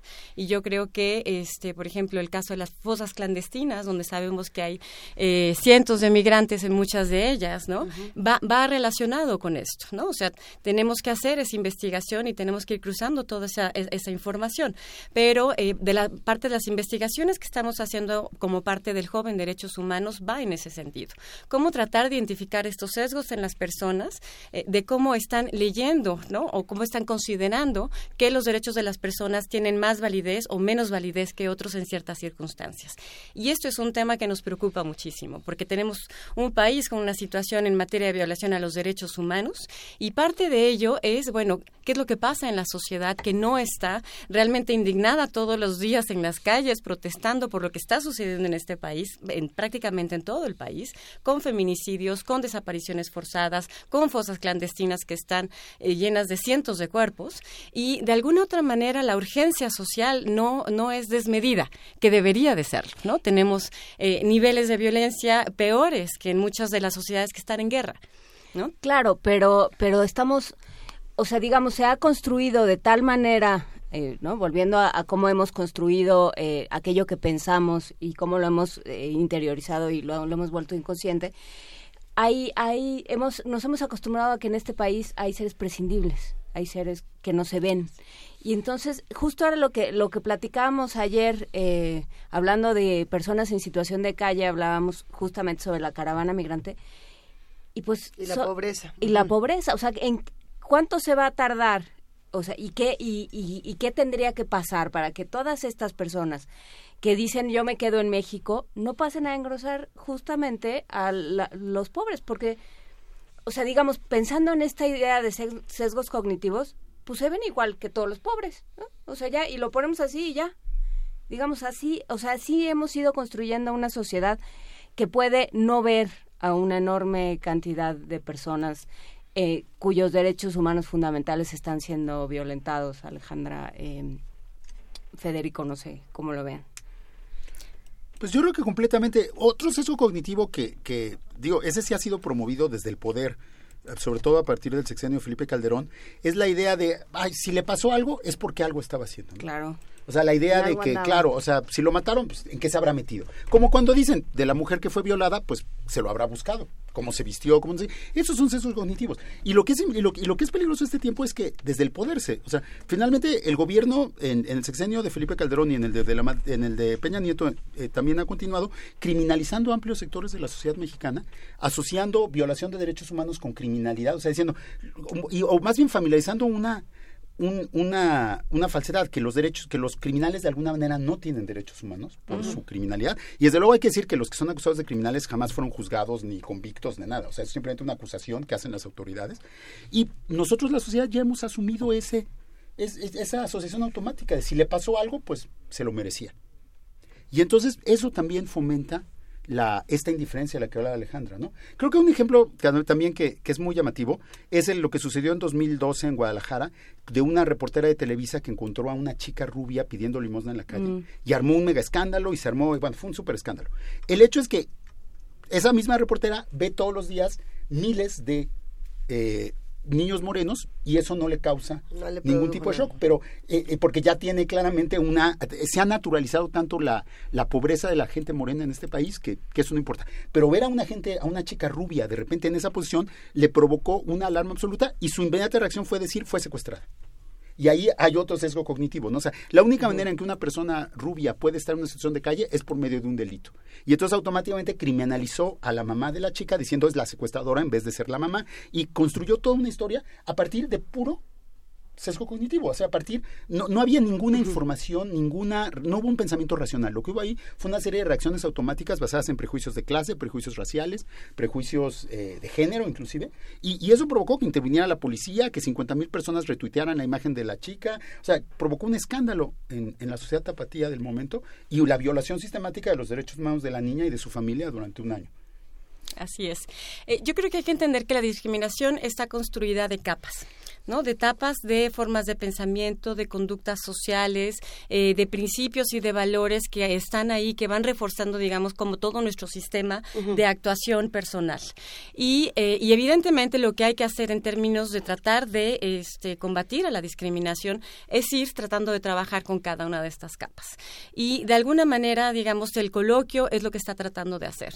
Pensar, digamos, en la premisa del sesgo cognitivo como estos elementos automáticos, pero también entender, digamos, que hay toda una construcción que se va haciendo y que viene desde una perspectiva histórica, ¿no? Históricamente somos un país colonialista. Generalmente los países colonialistas tienen estas grandes desigualdades y estos rasgos discriminatorios tremendos, porque en algún momento histórico se construyó la idea del otro a partir de elementos peyorativos, ¿no? En el caso de México, la población indígena y la población afromestiza, ¿no? Sí. Fueron víctimas efectivamente de esta construcción, ¿no? O sea, de elementos de prejuicios discriminatorios que actualmente, digamos, están muy automatizados, ¿no? O sea, en efecto lo podemos ver en las redes sociales a diferentes niveles.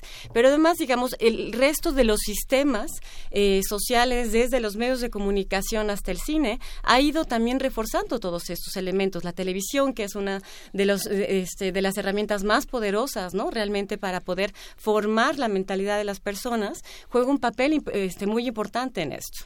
Y de alguna manera el coloquio lo que está tratando de hacer es resaltar todas estas voces diferentes que, eh, que permiten entender cómo funcionan estos sesgos cognitivos, cómo se ha ido haciendo esta construcción sobre eh, la estructura, digamos, discriminatoria en este país y que de alguna otra manera necesitamos entender todos estos elementos para realmente poder tratar de combatir la discriminación. Es decir, hay un ámbito legal, evidentemente, que ha sido importantísimo, ¿no? Hay un ámbito institucional que está tratando de hacer un esfuerzo, eh, pero de alguna otra manera sabemos que no es suficiente. No es suficiente porque los comportamientos están en las personas. Incluso, incluso las personas que diseñan la política pública muchas veces no participan de estos sesgos cognitivos. Y la, la política pública puede tener también una forma de entender la pobreza, una forma de entender las necesidades de ciertos grupos de personas que están partiendo de estos sesgos. Entonces, es parte, digamos, de un sistema de este, tratar de deconstruir, ¿no? de visibilizar, de sensibilizar y de abrir también espacios para diferentes voces. Hay dos preguntas que me llamaron mucho la atención en redes sociales para seguir eh, charlando sobre este tema y también para que los que están del otro lado haciendo comunidad con nosotros puedan entender eh, un poco de, cómo nos toca a todos tanto discriminar como ser discriminados, ¿no? Por un lado, Fabricio GS nos pregunta, dice, una pregunta para los invitados, clasificar en distintos grupos alumnos por su promedio, de tal manera que haya grupos de buenos promedios y otro de los peores promedios, que es una práctica que también se hace en nuestra universidad, por ejemplo, con los grupos de excelencia, es una práctica discriminatoria? Esa es una de las preguntas. La otra la mandó eh, Chris Robles y era una pregunta sobre Chairos versus Fifis, Fifis versus Chairos, quién discrimina a quién y por qué una discriminación se ve bien y la otra no. Lo cual a mí me pareció interesantísimo pensando en la gran pelea que tenemos eh, todos los días en nuestras redes sociales. ¿Cómo hablamos de, de estas dos? ¿Quién quiere cuál? A ver, la de los promedios. bueno, Las dos están muy interesantes. Están buenas, ¿no? A ver, digamos, yo creo que cualquier sistema de clasificación es discriminatorio, ¿no? por Eso, digamos, en cuestión estadística, en sociología, en prácticamente cualquier disciplina, cuando tú generas un sistema de clasificación, estás haciendo una discriminación. Pero este es ¿no? como de los, los listos contra los tontos o cómo sería o, o los aplicados contra los flojos. ¿Cuál, qué es, cuál es el mensaje que se que O se los da que cuando tuvieron tenemos- acceso a ciertos a, a ciertos eh, niveles educativos o a una educación Yo- los ricos sí. contra los pobres? Ajá. Yo, creo que tiene que ver con lo que hay, es un sistema de- que está reconocido institucional y socialmente y que es un sistema meritocrático, ¿no?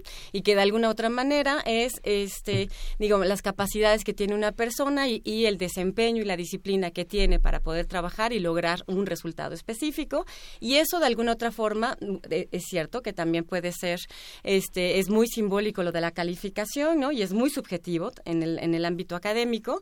Este, pues bueno, a eso se le pone, digamos, un valor, ¿no? Y es una forma en, en la que, este, académicamente tú tratas de definir si alguien está haciendo un buen trabajo y está haciendo un esfuerzo importante para poder, este, tener a la mano los elementos y el aprendizaje significativo que necesita para, este, poder probar que, bueno, que tiene el conocimiento respecto a una materia o respecto a una disciplina. Entonces, ahí nos tendríamos que meter a discutir el sistema pedagógico, ¿no? Es el sistema pedagógico en términos de clasificación y de calificación. Yo creo que en muchos países actualmente está siendo discutido, especialmente diría yo en la educación básica, ¿no? Creo que la educación universitaria ya tiene también otras características, este y pero bueno, la educación básica eh, está muy muy probado, ¿no? Por experiencias internacionales que el poner una calificación no ayuda a los estudiantes, ¿no? Al contrario, puede ir en detrimento de su seguridad y de su propio aprovechamiento. Eh, pero bueno, ¿no? O sea, el sistema que tenemos actualmente en México, claro, y ahí nos podríamos meter a des- a hacer una discusión de las políticas educativas. aquí. Porque Entonces, con estos índices de desigualdad, ¿cómo vas a hablar de meritocracia? ¿no? O sea, pues cuando cuando tienes este tienes factores de incidencia tan claros como si comiste, si desayunaste completo o no para tu rendimiento escolar, eso incide en un rendimiento escolar, ¿no? La alimentación de la madre durante la gestación, o sea, todo eso influye. Entonces, claro, es que él tiene más méritos porque él saca mejores calificaciones y tiene 10 en todos los exámenes. Pues sí, porque, pues porque comió completo y muchísimas otras cosas. Entonces, pues eh, sí, jugar a la meritocracia con el piso tan disparejo es un poco difícil. Es que ahora, ahora lo sabemos, ¿no? Digamos que ya Bourdieu desde hace muchísimos años, desde principios de los 60, señalaba en la distinción de cuántas cosas no se daban cuenta los, los franceses. Todo el sistema este, académico es un sistema medieval de meritocracias. Es necesario un golpe de timón. Todo lo que señala Juan Inés no lo sabíamos. No lo sabían los patricios, no lo sabían los medievalistas, ¿no? Hoy lo sabemos. Sabemos que un doctorado es muy relativo, ¿no? Exactamente. Yo creo que hay un ámbito de subjetividad, este, de, también de, de premio y de privilegio, que son elementos que están to- todos ahí, este, eh, conjuntados, digamos, ¿no? Pero además también es un sistema, eh, vivimos en un sistema público donde las oportunidades, digamos, no son las mismas para todos, ¿no? Es decir, el acceso eh, educativo a los diferentes niveles sabemos muy bien que está restringido, especialmente a nivel universitario, y que las condiciones socioeconómicas hacen que muchos de los jóvenes a nivel de educación este, media superior, ¿no? Este, tengan que dejar la escuela para poder meterse a trabajar. Entonces, Claro. digamos, sí, es un sistema discriminatorio, sí, pero diría yo mucho más en términos de una clasificación, ¿no? Este, pero bueno, que también es un sistema que está formado así y que la única forma de poder tener cierta movilidad dentro de un sistema educativo pasa por este, la aprobación o la no aprobación, ¿no? Y eso tiene que ver con este, con las calificaciones. Eh, y si quieres, Federico, tú platicar del, del segundo caso. Fifís, chairos, chairos, fifís, Bueno. ¿por qué una sí, por qué una no? ¿Por qué ver, las dos sí, lo primero que no? diría es que decirle a alguien fifí no es discriminatorio. Eh, puede ser ofensivo, puede ser insultante, puede ser, pero bueno, sería grave, o sea, si empiezan a aparecer letreros de no te puedes subir al camión fifí, entonces ya sería discriminación. O no puedes entrar a este antro fifí, ya sería discriminación. Por otro lado, decirle alguien chairo también en principio no es discriminatorio. Pero el hecho es que las personas que suelen ser referidas como chairo suelen ser mucho más víctimas de discriminación en muchos otros ámbitos de la vida social que las personas referidas como fifís. O sea, claramente lo que tenemos aquí es que el término este, chairo, que se empezó a utilizar mucho antes que el término fifí, o sea, en nuestro, en nuestro elevado debate político, el, término chairo eh, surgió. Me encanta lo de, elevado, Subió desde 2014, ¿no? Cuando, o sea, los, los, que los que nos manifestamos por los estudiantes desaparecidos de Ayotzinapa éramos chairos y desde entonces se, se convirtió en un término general de despectivo para referirse a aquellos de izquierda o que se movilizaban o que protestaban. Y el de FIFI, en cambio, es de este proceso electoral en adelante. Es mucho más, es un término mucho más viejo, pero la utilización que le está dando ahora es más reciente. Es como una reacción, el, el, FIFI al chairo. O sea, el, término original es chairo. Y, y, y, aquí estamos con el problema del llamado racismo inverso en México, ¿no? O sea, en México es una sociedad en que se, se discrimina significativa, este, sistemáticamente a las personas de origen africano, a los indígenas y a las personas de piel más oscuro, entre otros, muchos otros grupos. Eh, y que se privilegia, por el contrario, a las personas más blancas, a las personas eh, de origen europeo gozan de una cantidad de privilegios, desde que son las únicas que salen en la televisión, hasta que en general nadie cuestiona su acceso a los espacios de privilegio. Eh, eh, son las personas que ocupan en, general, no, no, absolutamente, pero suelen ocupar los puestos más altos en las empresas y todo eso. Y entonces, digamos, digamos que decirle chairo a un grupo que, que ya es discriminado por otras cosas, sí puede ser discriminatorio. Decirle fifi a un grupo que goza de todos, de todos esos privilegios, puede ser, insisto, ofensivo, eh, eh, puede ser estúpido, porque a veces en vez de discutir racionalmente los temas, nos, nos denostamos. Si yo le digo a alguien, tu opinión no me importa porque eres un fifí, ¿eso es discriminación o no, no eso no es discriminación. Eso es falta de cortesía y es falta de civilidad y, y no estoy justificándolo. Pero no es discriminación porque no le estoy negando a él ni el acceso al Twitter, ni la posibilidad de seguir gozando su vida de privilegios. O sea, a lo mejor ellos sí piensan que, que les hayan quitado su aeropuerto fue una cosa terrible porque van a tener que pues a pobrecitos, no van a poder viajar cómodos cuando salgan de compras a Estados Unidos. Y a lo mejor para ellos eso sí es discriminación. Pero pues no comparemos esa discriminación de privar a la élite mexicana de un aeropuerto cómodo de la discriminación que sufre la gente que acaba en una fosa común o la gente que acaba desaparecida o las mujeres que son víctimas de trata, ¿no? O sea, por favor, o sea, si los fifís se sienten un poco incómodos, pues también es que perdieron la elección. O sea, finalmente hubo una decisión democrática en que los sectores mayoritarios de la sociedad mexicana optaron por un cambio que sí iba a significar quitarle privilegios a unas élites que han gozado de todos los privilegios desde hace 20 años. Entonces, pues eso no creo que vaya a ser discriminatorio. Quitarle privilegios a una, a una élite no es discriminatorio. A ver, yo voy a disentir un poco en esto. yo voy a disentir un poco en esto, porque de alguna u otra manera ambas palabras, digamos, la, palabra en sí no tiene por qué necesariamente ser discriminatoria, pero cuando la palabra está acompañada de un estereotipo, sí es discriminatoria, ¿no? Y, en el momento en el que hacemos una construcción mental de estas personas, digamos, eh, por las características que puedan tener, ¿no? O sea, que creo que es parte de nuestros sesgos también, ¿no? Que muchas veces tratamos como de enfocarnos más en los grupos menos privilegiados, pero cuando el estereotipo está acompañando a una forma, ¿no? O sea, de llamar, de nombrar a un grupo de personas, sí es discriminatorio, ¿no? O sea, sí es discriminatorio también, o sea, este, pues, digamos, porque el estereotipo está ahí presente, ¿no? Independientemente de los privilegios que puedan tener, eso ya es otra cosa, ¿no? Una cosa es tratar de hacer visible los privilegios que puede tener un grupo, pero el estereotipo está presente, porque el hecho de que tú tengas una marcha de personas que estén contra, que está en contra de que este no se vaya a hacer el aeropuerto, por ejemplo, no necesariamente quiere decir que todas las personas que estén ahí estén en una situación de privilegio. No necesariamente, ¿no? Esto ya es un estereotipo. Estamos estereotipando. creo que yo sí disentiría ahí en, ese sentido. las diferencias de clase existen y claramente este debate, por ejemplo, el debate del aeropuerto fue muy marcado por diferencias de clase. O sea, los usuarios del aeropuerto querían ese aeropuerto porque era lo más cómodo para ellos y la mayor parte de la sociedad que no usa tanto los aeropuertos tomó una decisión diferente. Yo creo que el, planteamiento es interesantísimo y que para seguir discutiendo tenemos que hacerlo todos juntos en, el, coloquio. porque se va a poner buenísimo. Aquí se nos está acabando el tiempo y quisiéramos quedarnos 10 horas más. ¿Cómo le hacemos? ¿Cómo, ¿Dónde nos vemos? ¿Cómo? ¿Cuándo? ¿Dónde? ¿A qué hora? ¿Quién nos va a contar para cerrar esta, esta deliciosa charla? A ver, les cuento rápidamente. El coloquio empieza el 13 de noviembre. Empezamos con una conferencia magistral de una profesora este, de la Universidad de Harvard, Jacqueline Baba, que hace, eh, trabaja mucho sobre migración e infancia, que ahorita es un elemento importantísimo y bueno, y también nos va a contar sobre el peso de los sesgos cognitivos en toda la agenda discriminatoria en Estados Unidos. Este, entonces, el, después, el 14 de noviembre, nos vamos a la sede de el, del de la Coordinación de Humanidades, perdón, y vamos a tener ahí un día muy completo con varios módulos. Este, el primer módulo tiene que ver con toda la discusión desde la psicología experimental.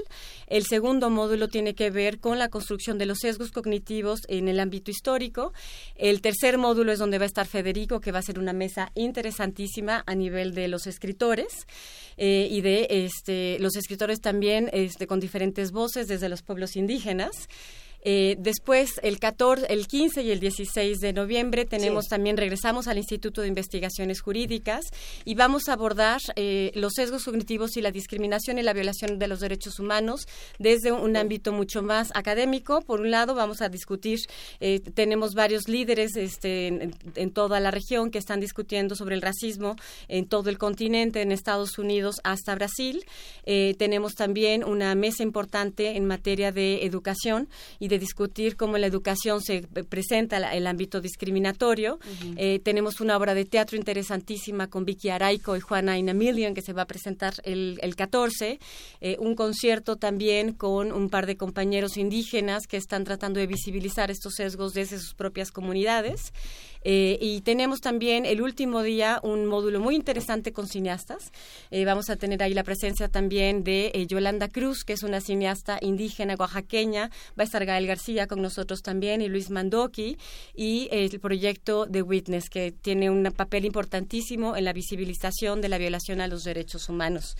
Y si quieren saber más, visiten www.coloquiodh.unam.mx. Visiten nuestras redes sociales porque ya subimos toditita la información para poder integrarnos a estas discusiones. Y pues no me queda, Alexandra, ¿quieres agregar una última cosita? Sí, nada más una cosa rápida. Este, el coloquio tiene un pequeño costo de recuperación, pero estamos dando becas a todos los estudiantes, y a todas las personas Ah, que nos soliciten esas becas. Me parece que es muy importante. Solamente No, nos tienen que mandar un correo a contacto.coloquiodh@gmail.com solicitándonos esa beca y con todo gusto les vamos a dar este la beca para que puedan participar con nosotros a lo largo del coloquio. Pues nos queda más que despedirnos. Ahora sí se puso buenísimo y no saben cuántos comentarios hay en redes sociales. Se los contamos fuera del aire. Federico Navarrete, muchísimas gracias por acompañarnos esta mañana. Un gusto. Alexandra Aguilar Belami, muchísimas gracias por estar con nosotros. Muchas vamos- gracias a ustedes. Gracias, de verdad. Nos vamos con música. Sí, vamos a escuchar de Nat King Cole, Te quiero, dijiste.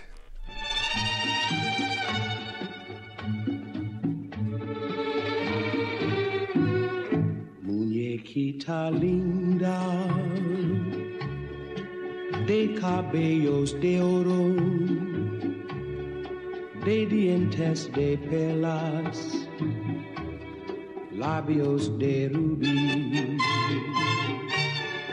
Dime si me quieres, como yo te adoro, si de mí te acuerdas como yo de ti. Y a veces escucho un eco divino envuelto en la brisa parece decir si te quiero mucho mucho, mucho, mucho, tanto como entonces, siempre hasta morir.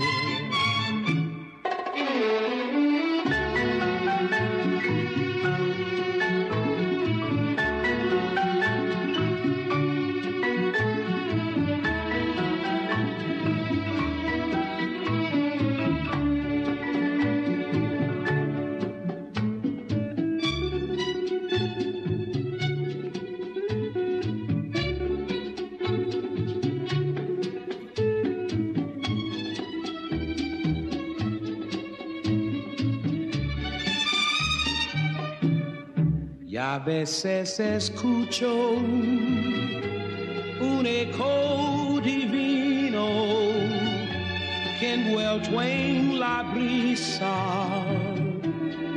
parece decir si te quiero mucho, mucho, mucho, mucho, tanto como entonces, siempre hasta morir.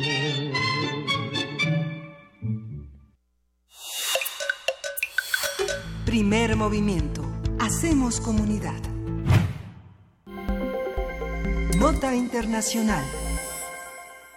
El pasado lunes en la ciudad de Nueva York comenzó un juicio contra Joaquín El Chapo Guzmán, quien es acusado de mantener una organización criminal que en dos décadas exportó 155 toneladas de cocaína y otras drogas hacia Estados Unidos. Tras entrevistar a 75 ciudadanos, el juez Brian Cogan, la defensa y la fiscalía culminaron ayer la selección de 12 integrantes del jurado, siete mujeres y cinco hombres. La Fiscalía planea interrogar a 16 testigos y presentar grabaciones de audio y documentos en contra del narcotraficante de 61 años, en un juicio que tendría una duración de más de tres meses y que se lleva a cabo bajo fuertes medidas de seguridad. De ser hallado culpable de alguno de los 11 cargos en su contra, el Chapo Guzmán podría ser condenado a cadena perpetua. El acusado fue extraditado de México a Estados Unidos hace, casi dos años, tras fugarse en dos ocasiones de prisiones de máxima seguridad. Y me encanta que aquí dicen prisiones de máxima seguridad, entre comillas, porque hágale usted un túnel, píntele, ahora sí que es la mulata de Córdoba, ¿no? Píntele un barquito y se va. Así de sencillo se puede escapar de la cárcel. Sí. Vamos a hacer un análisis de las notas que han surgido con respecto a este tema, qué se espera, cómo incide o no en la situación del narcotráfico en México y el resto del continente, y para ello está José Reveles, periodista y escritor. Pepe, ¿cómo estás? Muy bien, Miguel Ángel, buenos días. Qué gustazo escucharte, querido Pepe Reveles, y más para hablar de un tema tan interesante como este. ¿Cómo le entramos a- al juicio del Chapo? ¿Cómo lo leemos?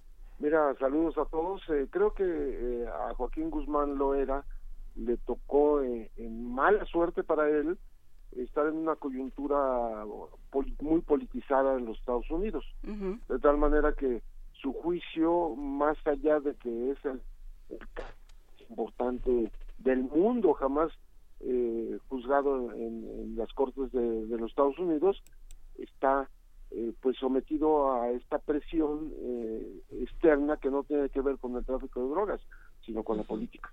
Entonces eh, le van a cargar la mano. Le van a cargar la mano. Eh, ¿Le van a cargar la mano hacia dónde y qué tanto esto va a afectar, digamos, las cosas que, que existen alrededor del narco? Mira, allá en Estados Unidos es posible negociar muchas veces a cambio de entrega de dinero, que sería el caso muy fácil para el Chapo, entregar grandes cantidades, una gran fortuna y eh, dar información relevante para los fines eh, de la propia DEA y de otras eh, agencias de inteligencia de Estados Unidos.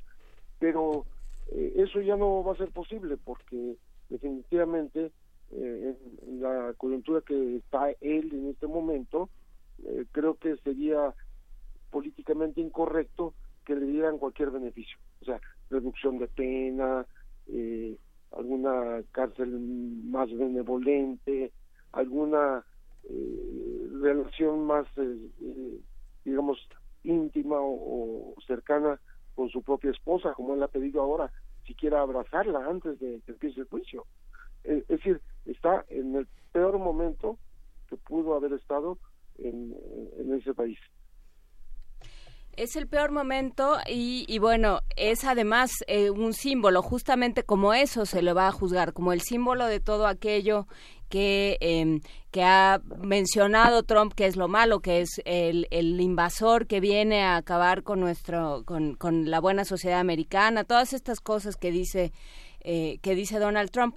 Y sin embargo, eh, en México el Chapo representa otras cosas o no, depende de cómo se lea el, el horizonte y la escena del narcotráfico el día de hoy. ¿Qué implica un juicio al Chapo en México, digamos, para la para la política mexicana y para la seguridad en, en México, José Reveles? Mira, para empezar, en México ya no tiene ninguna relevancia porque el negocio sigue. Es decir, más allá de su ausencia, de su captura, de su entrega, a, pues me parece que poco soberana a los Estados Unidos, eh, en, en, México ya no, no tiene relevancia en función de que el negocio continúa, eh, pues ahora bajo el mando de, Ismael El Mayo Zambada. Eh, de los cuatro líderes históricos que había en Sinaloa, los otros tres ya desaparecieron. O sea, Nacho Coronel, abatido en 2010, eh, Juan José Esparragosa, auto desaparecido, digo yo, pero bueno, no está allá. Eh, se le regresaron a unas cenizas que no sabes si son de él, este, pero ya no está. Y el Chapo, pues enviado a los Estados Unidos de una manera bastante irregular, por cierto, porque a él lo pedían las cortes de, California y las cortes de, Texas, pero no la de Nueva York. Por tanto, según los abogados de, Joaquín Guzmán Loera en México, eh, él fue irregularmente enviado a Nueva York a una corte que nunca lo pidió mm. y por tanto está siendo eh, violada, digamos, la, la, letra y, el espíritu del Tratado de Extradición. Pero bueno, nadie hizo caso de eso en Estados Unidos y parece que México también lo consintió. No pasa nada. No, y parece, claro, parece que México en, en, su momento lo que parecía era que México se estaba lavando las manos de ese enorme problema, ¿no? De que ya se les había escapado dos veces y de maneras súper espectaculares era una bomba en, las manos, una, una granada a punto de estallar otra vez, ¿no? Porque no podía México arriesgarse, bueno, el gobierno mexicano no se quiso arriesgar a que se le fuera por una tercera ocasión. ¿Y ahora qué sigue, Pepe? ¿Qué es lo que se tiene que estudiar en un, en un caso como este? ¿Qué es lo que a lo mejor los medios de comunicación no hemos estado viendo o no hemos estado relatando eh, con más puntualidad? Bueno, aquí lo, lo relevante es que más allá de que esté detenido eh, extraditado, juzgado en el, en el extranjero, este supercapo, ¿no? Eh, el negocio continúa en México, la, la, hay siempre sustitutos, lo dijo muy claramente precisamente el que ahora es el líder del cártel de Sinaloa, eh, el Mayo Zambada, se lo dijo a Julio Scherer en una famosa portada de la revista Proceso, diciendo, oye, hay, hay mil esperando a que a mí me capturen o me maten. Eh, siempre habrá sustitutos. Eh, no hay no hay interrupción en esta en esta vía del tráfico. Ni siquiera ahora que el nuevo gobierno que, mexicano que entra en, en diciembre esté planificando digamos que primero eh, legalizar o permitir el uso lúdico de la marihuana y también intentar producir eh, los opiáceos, los derivados de la amapola, este, de manera legal para los laboratorios, eh, la morfina y otros opiáceos, este, en vez de estarlo, estar utilizando esta, esta planta para el comercio ilegal de heroína. Ese es el propósito del próximo gobierno, que no es tan fácil hacerlo, pero bueno, lo, está planteando como una manera de, mermar, eh, de hacer, eh, hacer que no que no se utilice de manera ilegal este tipo de, plantaciones en México, que son bastante, bastante extendidas. Estamos hablando de, de, la amapola, que ya hay 41 mil hectáreas sembradas en, el país, según la información de los Estados Unidos. El tema ahí es eh, algo que se ha planteado muchas veces, que es eh, legalizas y entonces todas estas personas cuyo negocio, cuyo modus vivendi es eh, estos, eh, estos comercios ilegales, ¿a dónde se van a pasar? ¿Qué, va a ser de ellos? ¿Cómo vas a separar la producción legal de la ilegal? ¿Cómo va a permitir el, el negocio mm, que está prohibido, este, que, hagas un negocio legal. Es, es dificilísimo. No, no lo veo, no lo veo muy, muy fácil de aterrizar. Pero bueno, es la intención. Y de todas maneras, México es un productor importantísimo de, de todo tipo de drogas, nada más marihuana, no nada más eh, heroína y posiblemente después morfina, sino eh, de sustancias sintéticas, drogas de laboratorio y metanfetaminas, ¿no? Por ejemplo, y es el paso obligado de la cocaína que viene de Sudamérica. Entonces, eh, nosotros seguimos siendo, digamos, este, un país muy importante para este tipo de, comercio ilegal. ¿Sabemos cuánto dinero se mueve? O sea, evidentemente, pues eh, no es que lo declaren Hacienda, ¿no? Pero ¿sabemos cuánto dinero se mueve? Hay, un, hay una cifra que se ha manejado durante años, eh, que son 40 mil millones de dólares al año, y que tal vez ahora se ha movido hasta 50 mil, pero eh, leí hace dos, tres días precisamente el cálculo que hacía un empresario eh, que quiere entrar como productor de los derivados de, la amapola para incluso exportarla a, perdón, eh, de los eh, de, la marihuana, para exportarla a Canadá, en donde ya se, se legalizó el consumo. Este, él calculaba que podría producirle a México 30 mil millones de dólares. es un negocio muy grande y por dónde pasa ese dinero, que eso sería, eso es algo que no, no sé si se ha discutido en el caso del Chapo, pero bueno, por, por un lado no es, no es el solo y por el otro, ¿a dónde se fue ese dinero? Mira, tocas un punto muy importante. Eh, ni al Chapo ni a otros capos que fueron también exaltados a Estados Unidos, como Benjamín Arellano, como Osiel Cárdenas este, y otros más, eh, jamás en México se les incautó una cantidad relevante de, de capital, de dinero, o sea, del producto de, su, de sus tráficos, porque eh, se captura en México y, punto, es un tema mediático, es un show eh, que sirve para, para los fines del éxito en la guerra contra el narcotráfico, pero no, no se traduce en, en la en, en la digamos en el quitarle el capital a, los traficantes. O sea, no hay un ataque a la estructura financiera, al poderío económico, con el cual ellos pueden comprar armas, sicarios, voluntades, eh, corromper autoridades, etcétera. Eso no ocurre en México y parece que no está ocurriendo tampoco ahora en Estados Unidos, porque eh, dijeron que iban a quitarle al Chapo Guzmán 14 mil millones de dólares, que es una cantidad bastante respetable, pero hasta ahora no han encontrado ese dinero o no se ha hecho público que hayan ubicado en dónde se encuentran esos capitales. Están en los bancos de Estados Unidos. Están en los bancos de Estados Unidos, estarán en los bolsillos de políticos mexicanos, algo se habrá quedado, digamos, todo esto es eh, lo, lo que realmente tendría, o bueno, una de las cosas que tendría que plantearse el gobierno que sale y el gobierno que entra, porque del que sale no nos han dado mayores cuentas, Pepe Reveles. No, no hay, no hay, no hay una información que conozcamos de, estas incautaciones de los capitales.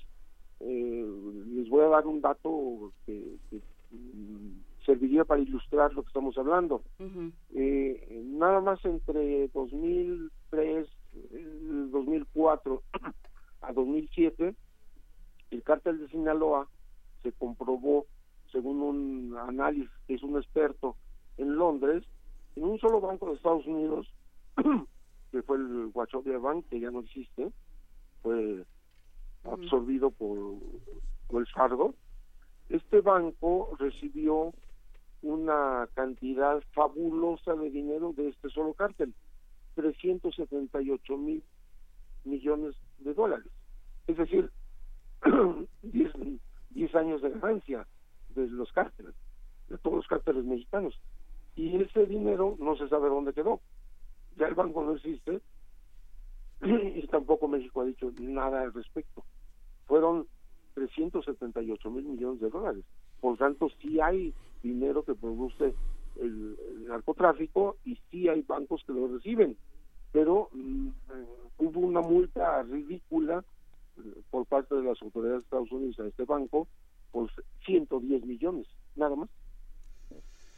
Pues bueno, ahí se, quedan todos estos temas. Eh, ¿qué, qué, sigue en este juicio del Chapo? Que, bueno, pues sí, como dice, se ha convertido en una en un arma mediática, José Reveles. Me temo que, digo, para, para su desgracia, que no va a lograr, eh, no va a poder conseguir una reducción de pena, no va a poder negociar demasiado mm. y por lo menos eh, recibirá una cadena perpetua, es lo que estoy suponiendo.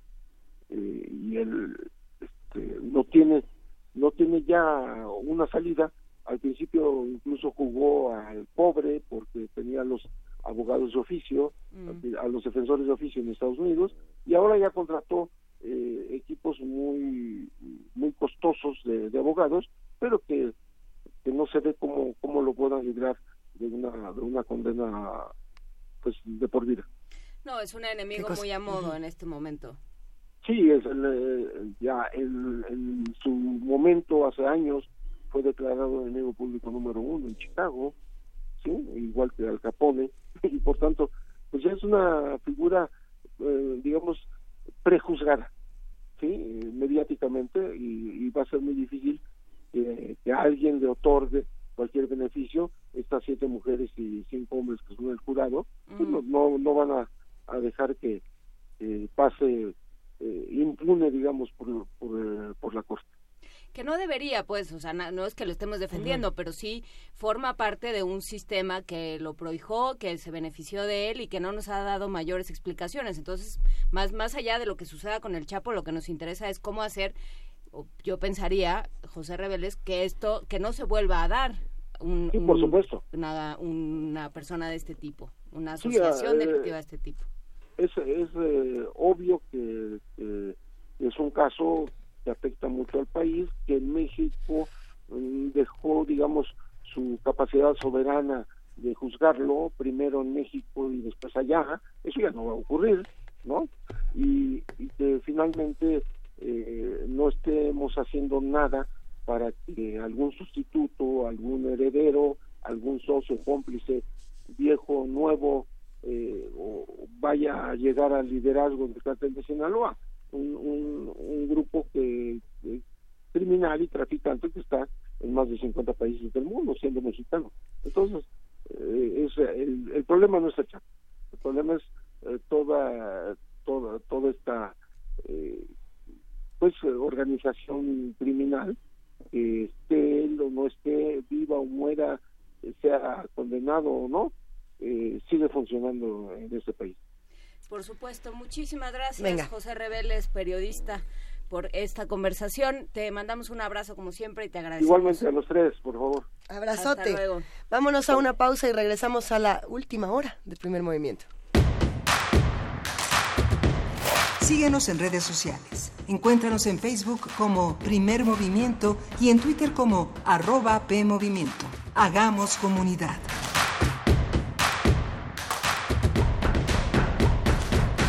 Taga ka chiu shitat shimum ni bi ashalu la yun in ase shkuya la paz Las lenguas originarias de México en voz de sus hablantes. Calme Cali. Tercera temporada. Todos los jueves a las 10 horas por el 96.1 de FM. Retransmisión. Domingos 15.30 horas por el 96.1 de FM. Radio UNAM. Experiencia sonora.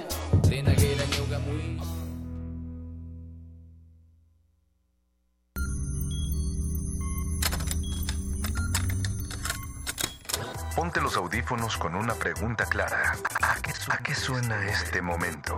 Momento. Si pudieras musicalizar a cualquier persona, cualquier evento, cualquier circunstancia, tienes música para ir de un lugar a otro. ¿Cómo crees que sonaría?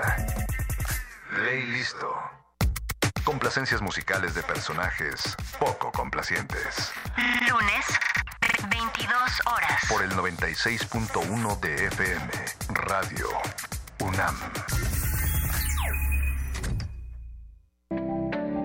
El PT seguirá de tu lado.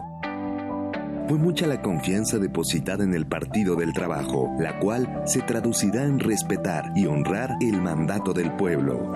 El cambio que tanto anhelamos Asumamos juntos el reto que representa la nueva etapa de México. Participa, acércate al Partido del Trabajo. Vamos a cumplir lo prometido. No te vamos a fallar. El PT está de tu lado. El Museo Nacional de Arte abre sus puertas a la exposición Saturnino Herrán y otros modernistas. La muestra reúne 86 piezas entre pinturas, dibujos, fotografías e impresos, las cuales representan un recorrido por las etapas de producción del artista. Complementan la exhibición obras de Alberto Garduño, Alfredo Ramos Martínez, Ángel Zárraga, Francisco Goitia y Germán Gedovius. Saturnino Herrán y otros modernistas se puede visitar en el Museo Nacional de Arte, calle Tacuba número 8, Centro Histórico. Érase una vez un lobito que prefería ser amigos en vez de comérselos. Por sobre todas las cosas le gustaba cantar. Si para ti hay algo que no dejarías de hacer por nada en el mundo, su historia te fascinará. Se busca. Un musical para niños dirigido por Aura Rebollo y Leica Mochán, a cargo del colectivo Río que Suena. Todos los domingos de noviembre a la una de la tarde en la sala Julián Carrillo. Adolfo Prieto 133, Colonia del Valle. ¿Y a ti qué te apasiona? ¿Nos acompañarías a cantar en el bosque? Radio UNAM, experiencia sonora.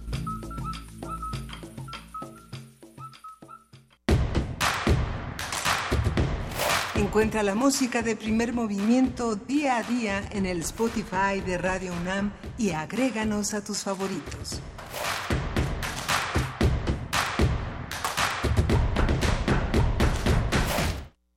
Ahora sí, ya son las 9 de la mañana con 5 minutos de este jueves 8 de noviembre. Leemos muchos de los mensajes que nos han mandado en arroba P Movimiento, en Diagonal Primer Movimiento UNAM y en el teléfono 55 36 43 39. Sin duda reacciones interesantes a las conversaciones que acabamos de tener.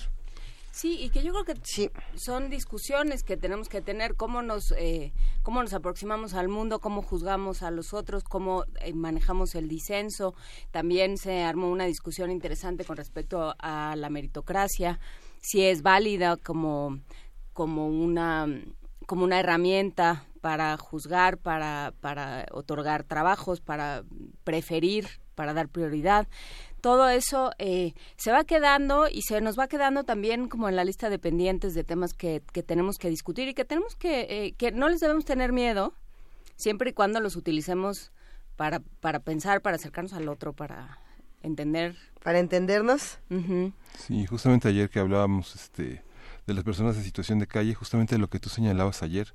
Ayer fue un ejercicio muy interesante con alumnos de la Facultad de Ciencias Políticas este, sobre todo lo que, todo, por donde, quiera que transitamos, qué, qué, no es corrupción, donde quiera que lleguemos. ¿Qué no Los es taxis para llegar al metro este, saliendo de la facultad de, este, Aragón, este, los ambulantes en el metro. Digamos que es muy difícil no darte cuenta darte cuenta de que todo ha tenido un precio y de que en casi todos los pasos que das una autoridad ha sido comprada. Es que sí, la discusión era, este, ya en, en la Junta y bueno, hablábamos que si estos sistemas de, de, Uber y otras plataformas donde puedes... Em, donde puedes llamar a un transporte y estas cosas, y que finalmente son mucho más caras porque pagamos la corrupción. Porque, porque estamos pagando un sobreprecio, porque hay inseguridad, porque hay autoridades como lo platicábamos ahora con el caso del Chapo que han volteado hacia el otro lado, que han permitido, que han, se han coludido o que simplemente nos han querido meter. Entonces, todo eso es la corrupción. Entonces, todo eso nos cuesta y todo eso nos cuesta por supuesto en términos económicos, pero también en términos emocionales, de energía, de, de familia, de sociedad, todo eso nos va costando y lo vamos cargando. Así es. Mandamos un abrazo a Mario Mora, a Miguel Ángel Gemirán, a Arturo Sánchez Pérez, por supuesto que también abrazamos a Mar Heaven, a, a ver, es que tenemos un montón de mensajes, a Martelena Saucedo, a R. Guillermo, a Nash Cortés, eh, a, mi otro yo que también nos escribe, Ana Pruneda, a todos los que nos han estado mandando mensajes a lo largo de la mañana, Eduardo Mendoza, Ariadna Esteves, sepan que los estamos leyendo y que entendemos, por supuesto, la pluralidad de opiniones. Qué gusto saber que están de acuerdo, que están en desacuerdo que les gustó, que no les gustó. Qué alegría sabernos escuchados y saber que entre todos hacemos esta comunidad. Y saber que, eh, y ser eh, testigos, porque muchas veces solo los vemos pasar de discusiones que tienen entre ellos. Entonces, pues, qué, qué, bueno que nos hacen partícipes. Y aquí estamos, viendo. Aquí estamos, aquí estamos para ustedes. Vámonos ahora directamente a la poesía necesaria. Primer movimiento. Hacemos comunidad.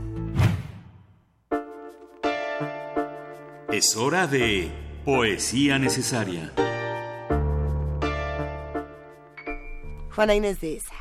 Pues otros que también siempre están ahí, Luisa, son nuestros amigos de difusión cultural y de la Dirección de Literatura de la UNAM, que nos enviaron este poemario que se llama Te Conozco, de Ben Meiser. Es una edición bilingüe, una traducción de Juan Carlos Calvillo y Mario Murgia. Murgia, supongo. Este, y bueno, pues de este poemario que incluye muchísimos poemas con muy diferentes talantes. Eh, elegí este que se llama Los Fantasmas y lo vamos a musicalizar, puesto que el autor es de Nueva York, con la banda sonora de Manhattan de Woody ¡Wow! Los Fantasmas. Sabiéndose muertos de inmediato, sobre sus cuerpos caídos los fantasmas esperan asombrados y furiosos, para ver la tarde a través de una lente de fuego mientras pasa inconmovible una procesión extraña de amigos y amantes. En la eternidad, el territorio propio del amor es paciente. La prueba de amor está oculta, pero no deja de ser familiar. Solía ser fresca como la primavera en la otra vida. No tener idea del cambio inminente. Hace poco las premuras del clima los precipitaron al silencio. Lo que queda es una situación de esperanza. Cada contraparte de fantasma revive la serenidad, el desconcierto diario de una sombra tras otra, y sus sonrisas discurren donde todo pasa. Pues la prueba existe. ¿Cómo iban a saber lo que les esperaba? La violencia de un fantasma que desordena libros.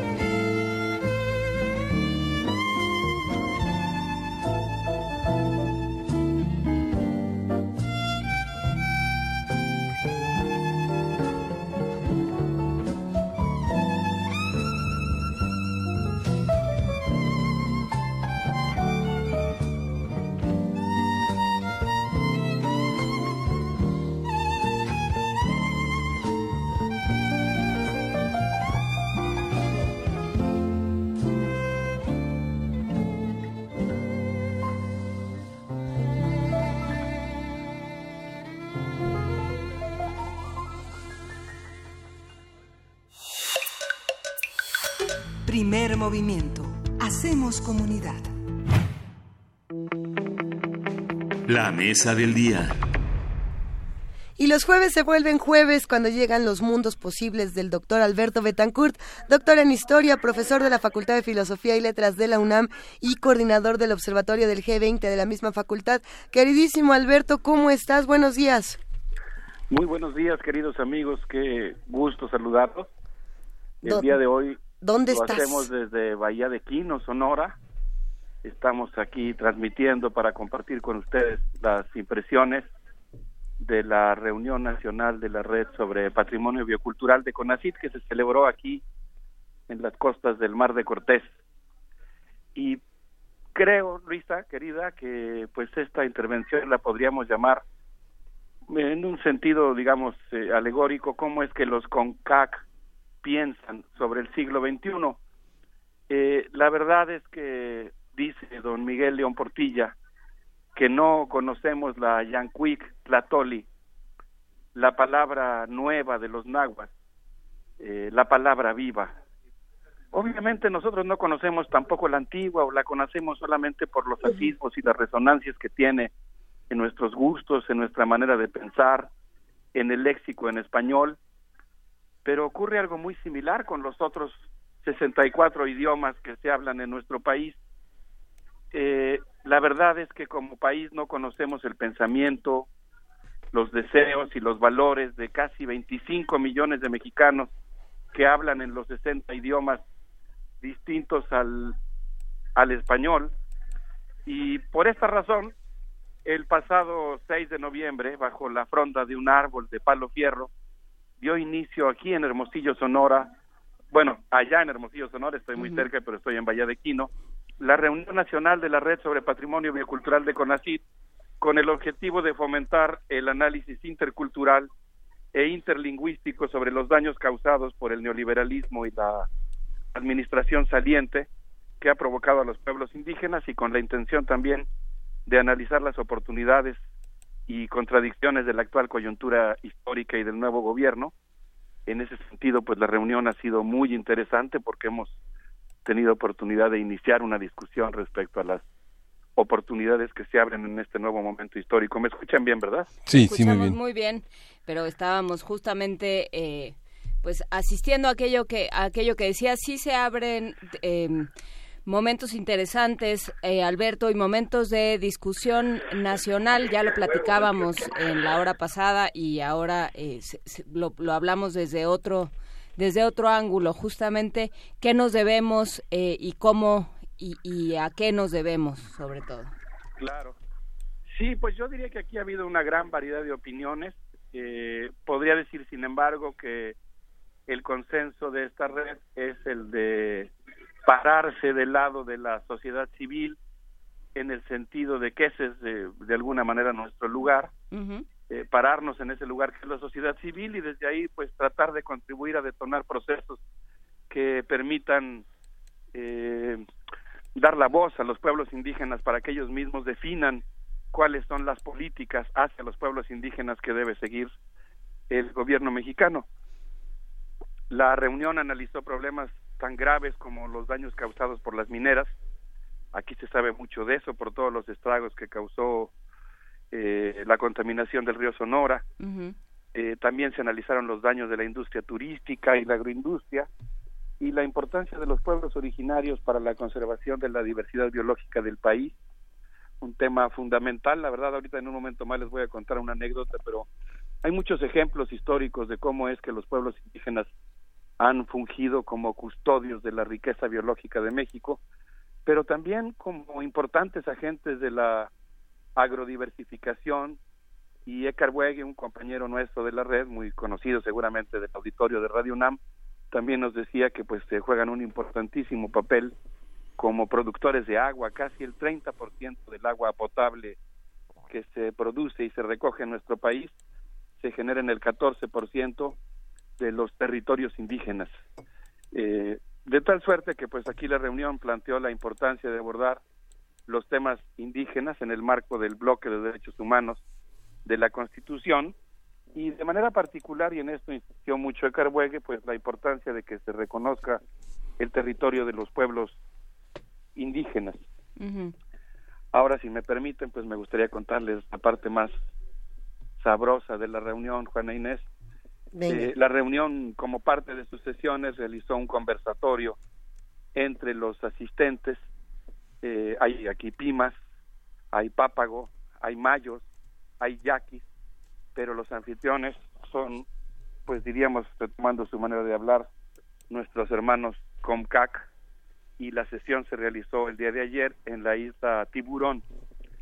Camino al canal del Infiernillo, eh, nos recordó que estábamos a punto de llegar a uno de los probables sitios de los molusqueros, de esos grupos que hace decenas de miles de años descendieron después de cruzar el estrecho de Bering, muy probablemente ya acompañados por sus perros, siguieron cuatro rutas diferentes, una por el Océano Atlántico, otra por el Océano Pacífico y dos por el centro del continente, y la que bajó por el por la costa del Pacífico es muy probable que haya tenido una de sus escalas aquí, así lo datan algunas investigaciones arqueológicas realizadas por el Instituto Nacional de Antropología e Historia, el INA.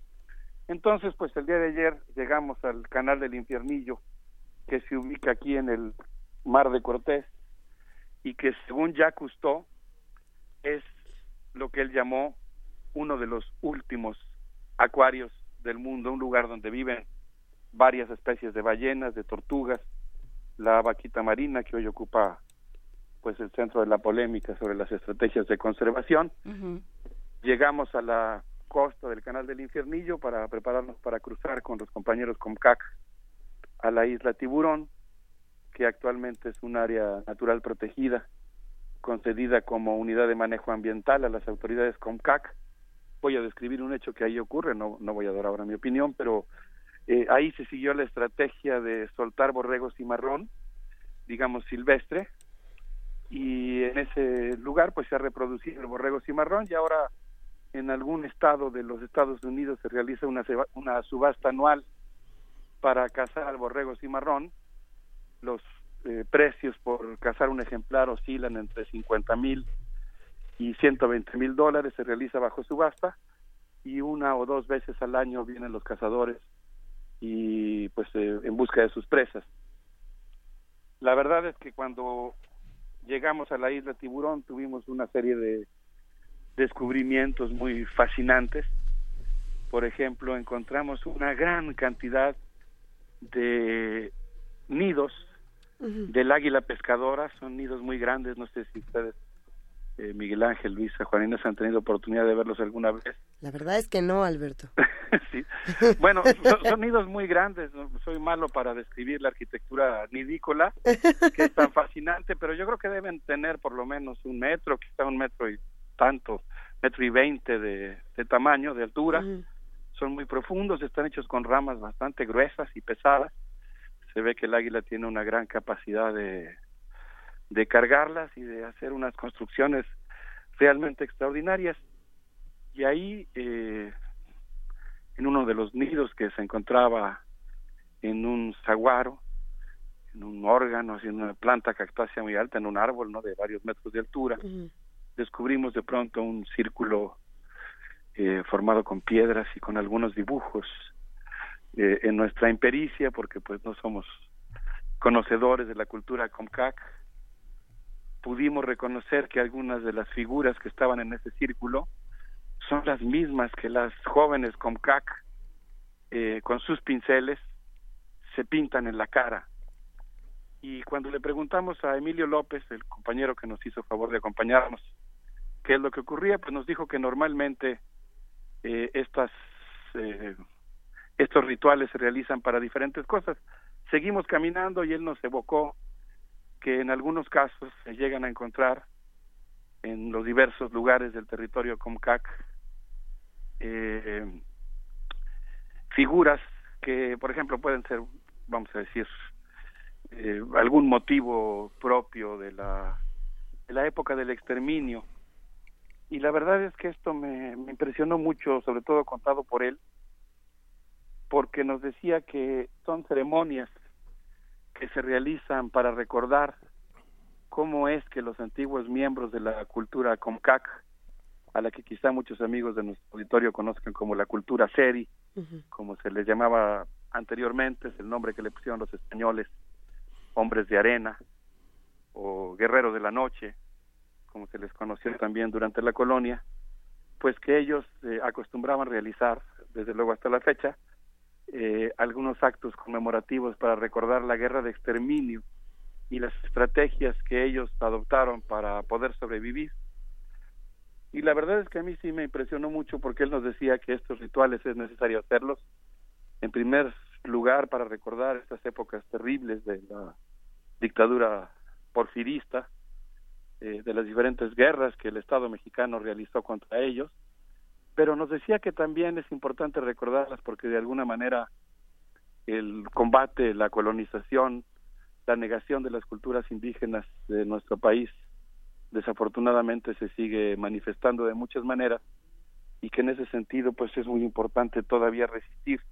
De tal manera que el rito que evoca un hecho histórico, la guerra de exterminio y el esfuerzo del pueblo Conca por sobrevivir, recuerda esta necesidad de implementar estrategias de supervivencia que ahora él nos decía, pues tenemos que concebirlas sobre todo en el terreno cultural y cómo es que los Comcac han defendido, por ejemplo, la isla del tiburón y el importante patrimonio biocultural que existe ahí, eh, y gracias a lo cual pues hoy contamos con un verdadero ejemplo de, zona de, de conservación esta parte de la de, esta memoria indígena de este de esta problematización cómo ¿Cómo se ve desde, desde ese espacio, Alberto, eh, las iniciativas que ahora han reunido los, los senadores para y lo, el legislativo en general frente a esta cuarta transformación y la óptica del, eh, del movimiento del mundo indígena, no solo de los movimientos indígenas, sino del mundo indígena?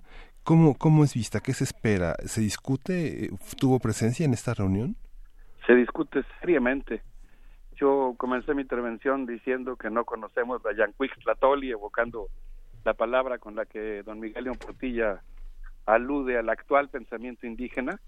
Y pues para mí fue una sorpresa muy interesante descubrir, bueno, no una sorpresa, eh, en cierto sentido era previsible, pero digamos ratificar que pues los pueblos indígenas están discutiendo con muy buena información, con importantes deliberaciones colectivas y con mucha reflexividad la actual coyuntura histórica.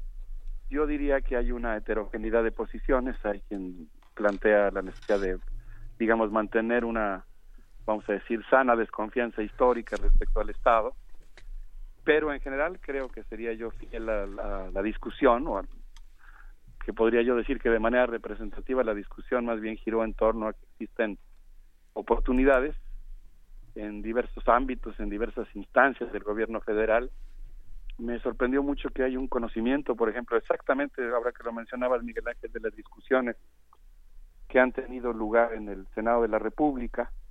Y lo que yo podría decir es que pues los pueblos indígenas de Sonora, por lo menos que son los que están aquí presentes, Pima, Yaquis, Pápagos, eh, Mayos, eh, Comcac, están absolutamente abocados a discutir la nueva situación nacional. En general yo diría que hay muchas expectativas, aunque con ojos abiertos, no creo que haya una actitud inocente o ilusoria, creo que hay expectativas que se concibe que la nueva situación histórica del país es resultado de las luchas en las que también han participado de manera muy importante los propios pueblos indígenas. Ayer, por ejemplo, una de las autoridades, Comcac, nos decía que pues ellos se sienten muy orgullosos de la lucha que han estado desarrollando. Eh, perdón, antes de citar lo que nos dijo compañero David, quisiera decir continuar con algo que nos dijo Emilio López, compañero CUNCAC, eh, custodio de la isla Tiburón. Yo le pregunté si él podría citarme algún caso de una victoria del pueblo CONCAC que quisiera compartir con nuestros amigos de, de Radio UNAM. Y él me dijo, ya sabes, esa, esa voz que es difícil de reproducir, él me pidió que no lo grabara, pero me autorizó para que compartiera lo que me dijo y me dijo que él de algo que se siente muy orgulloso es que a pesar de las muchas luchas que han tenido que librar los integrantes del pueblo CONCAC, eh, que han llegado incluso a una guerra de exterminio, nada, ni siquiera el decreto de extinción, me dijo, han logrado lastimar siquiera un pellizco nuestro espíritu. Y él me contaba pues con mucha con mucho orgullo que él ve como muchos migrantes del estado de Sonora y de otros estados de la República que pasan por aquí, viajan a los Estados Unidos, se enfrentan muy diferentes tipos de condiciones. Su comentario de ninguna manera era poco empático, poco solidario por respecto a las razones que obligan a la gente a migrar, pero él me decía, pues es muy normal que la gente regrese después de 10 años hablando diferente, pensando diferente, comiendo diferente, jugando diferente, teniendo una forma de familia diferente. Y lo que yo he notado es que en el caso particular de los COMCAC, la gente regresa íntegra, manteniendo en alto su espíritu y su, eh, digamos, consciente de su lugar en el mundo y manteniendo un centro del mundo propio de la cultura y la cosmovisión COMCAC. Y después, eh, esta misma idea la, la complementó eh, David, un compañero que, es autoridad de los COMCAC. Y pues eh, me gustó mucho lo que él nos contaba, porque él nos decía que, que pues ellos se han opuesto a la instalación de hoteles multinacionales en la isla Tiburón, que ellos piensan que este es un lugar sagrado poblado de espíritus en el que ocurren cosas mágicas muy importantes y de alguna manera con esta forma muy pedagógica que tienen algunos intelectuales indígenas de explicarlos a los que no conocemos su idioma o su cultura, nos decía que pues en buena medida estas experiencias y esta manera de ver el mundo es una manera de promover los valores de respeto y reciprocidad hacia la hacia la naturaleza. Eh, no sé qué les parece, pero pienso que podríamos quizá escuchar un poco de música. Qué maravilla, Alberto. Me hubiera encantado poder, sí pude grabar, pero ya no pude enviarles porque llegamos muy noche de la isla, eh, enviarles algunos de los cantos de los Comcac. Cantos realmente impresionantes. Ayer estuvo con nosotros una, una señora viuda de una de las autoridades del pueblo de toda la vida y nos canta una cancioncita que me conmovió profundamente. Nos explicó después de cantarla que pues ella había tenido, había escuchado una voz hace tres días que le había dicho, mira, debes de cantar esta canción, debes de cantarla así, la música es así, y ella la empezó a tararear, pero que cuando esta voz le dictó la canción, ella no sabía dónde le iba a cantar, y que estando con nosotros había pensado que era el momento oportuno no es lo que vamos a escuchar, lo que vamos a escuchar es música contemporánea de los mayos. Yo diría que es música para echar relajo, no es un canto ritual, pero me la recomendaron aquí y pienso que será interesante asomarnos a este otro pueblo indígena de los mayos. Y si les parece bien, cuando regresemos continuamos hablando de los Comcac. Por supuesto. Excelente. Vamos a escucharlo. Una norte villa, doctora tanona, tonto sino cataguana que Tane bebo takiaka, tutura tanoka, ila pone con bilaroa. Ute yepsai, ama ama boca. Su entontzitik ustela eta kamazonetu buite ah.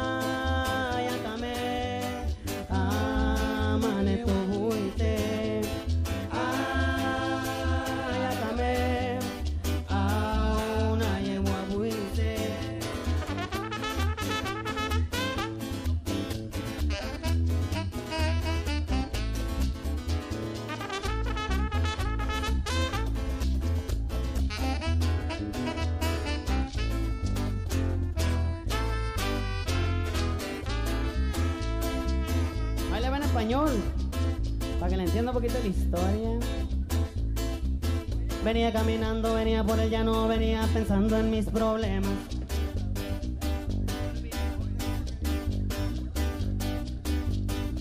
Estaba duro el sol, la frente sudada, pensé no vale la pena. Venía agüitado por los amores que por mi vida pasaban. Puta compadre, con calor y agüitado, la neta ya no me hallaba.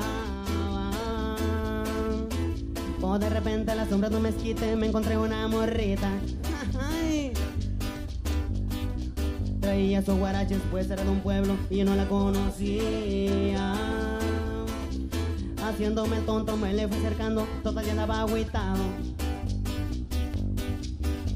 Y le dije, ¿qué onda pues? ¿Cómo te llamas? ¿De dónde eres? ¿Y pa' dónde vas? Y de una vez dime si te gustan los verdaderos hombres, si no me te la sábana en medio de una vez. Total, ya no me gustan y con este calor que traigo, quiero me tomar besito, voy a dejar la 9 de la mañana, 32 minutos, sigues en la línea Alberto Betancourt. Aquí estamos, Juan Inés, escuchando con ustedes esta interpretación de música contemporánea de los Chavos Mayos, que pues ay, tienen unas producciones culturales muy variadas. Ayer tuvimos el enorme privilegio de estar con un, pues digamos, nutrido grupo de chavos Comcac, desde que los vimos así cruzar el canal del infiernillo y llegar en sus lanchas, chavos, no sé, vamos a decir de entre 18 y veintitantos años, los ves eh, embosados por, para cubrirse por el sol, diría desde mi ignorancia, pues, siempre asocio las cosas con, con las imágenes conocidas, me recordaba así un poco las imágenes de, la, de, la, de otras gentes de otros desiertos, ¿no? De Medio Oriente, de Polisario, etcétera, ¿no? Se cubren con un con una mascada eh, del sol, andan embosados eh, para no sufrir quemadas y traen una pila pero realmente fenomenal. Ayer una de ellas nos hizo favor de, de mostrarnos una combinación muy hermosa de música ritual sagrada. Los Comcac tienen cantos, por ejemplo, para más de 100 flores diferentes, ¿no? Que reconocen en el desierto pero también nos mostró pues una pieza de rap que ella improvisó. Fue realmente muy interesante poder estar conviviendo ayer con los, con los chavos con aunque insisto que lo que acabamos de escuchar más bien se refiere a los a los indios mayos jóvenes. Eh, pues bueno, les comentaba ayer que el compañero David nos hizo favor de comentarnos sus impresiones como autoridad respecto autoridad comunitaria respecto a cómo ve la situación y él nos decía que él considera que el neoliberalismo triunfa ahí donde los pueblos son débiles.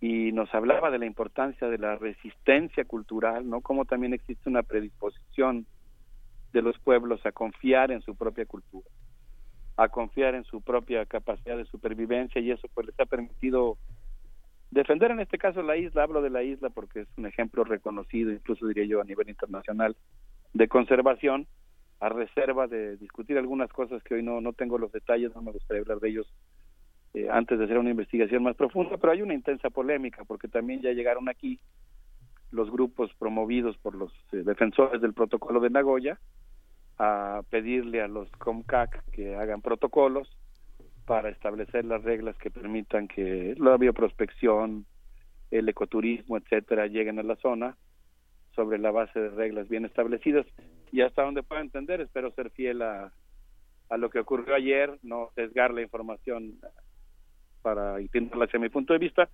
pero según entiendo pues hay una discusión respecto a este punto y si convienen o no los los protocolos.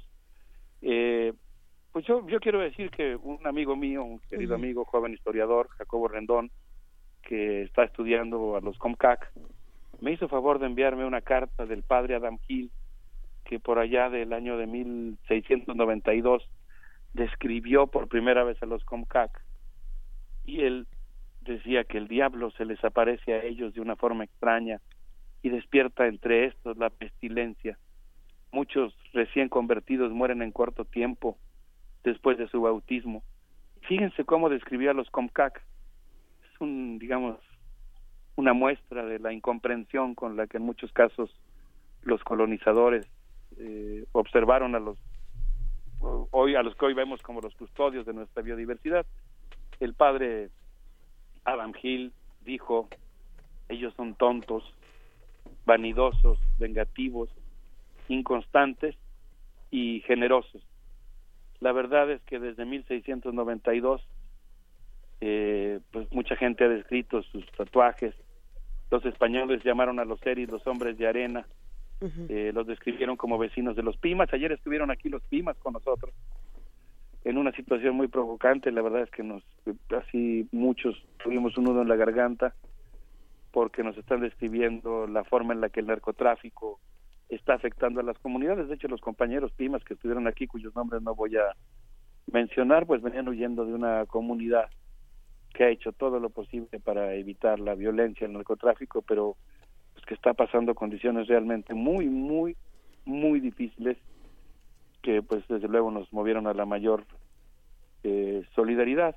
Quisiera decir nada más que los españoles, terminando con esta evocación de la carta escrita en 1692, los españoles veían que este territorio como un desierto vacío y deshabitado, y me contaba Jacobo Rendón que la dupla misión presidio transformó la territorialidad indígena, la misión jugó un papel muy importante en la integración indígena española, pero la verdad es que los COMCAC, quizá incluso más que los otros hermanos, eh, ofrecían una resistencia, decía, eh, dice el texto de, de Jacobo, una resistencia espiritual realmente extraordinaria. Y creo yo que esta resistencia espiritual pues les ha permitido hoy eh, contar con este territorio. El grupo Comcac se ha reducido mucho demográficamente hablando, pero pues aquí siguen eh, disfrutando de su territorio, luchando por conservarlo. Y pues la verdad es que yo me doy cuenta que los mexicanos tenemos que hacer un esfuerzo mucho mayor por conocer nuestro país y nos aguardan unas sorpresas realmente extraordinarias. Por supuesto, y, conocer las diversas partes y las diversas em, comunidades que integran a este país y las diferentes formas en las que se ha concebido eh, este país o los diferentes países en los que vive cada cada quien. Eh, me parecía, hablábamos hace un momento, eh, la, la hora pasada, sobre sesgos cognitivos sobre discriminación.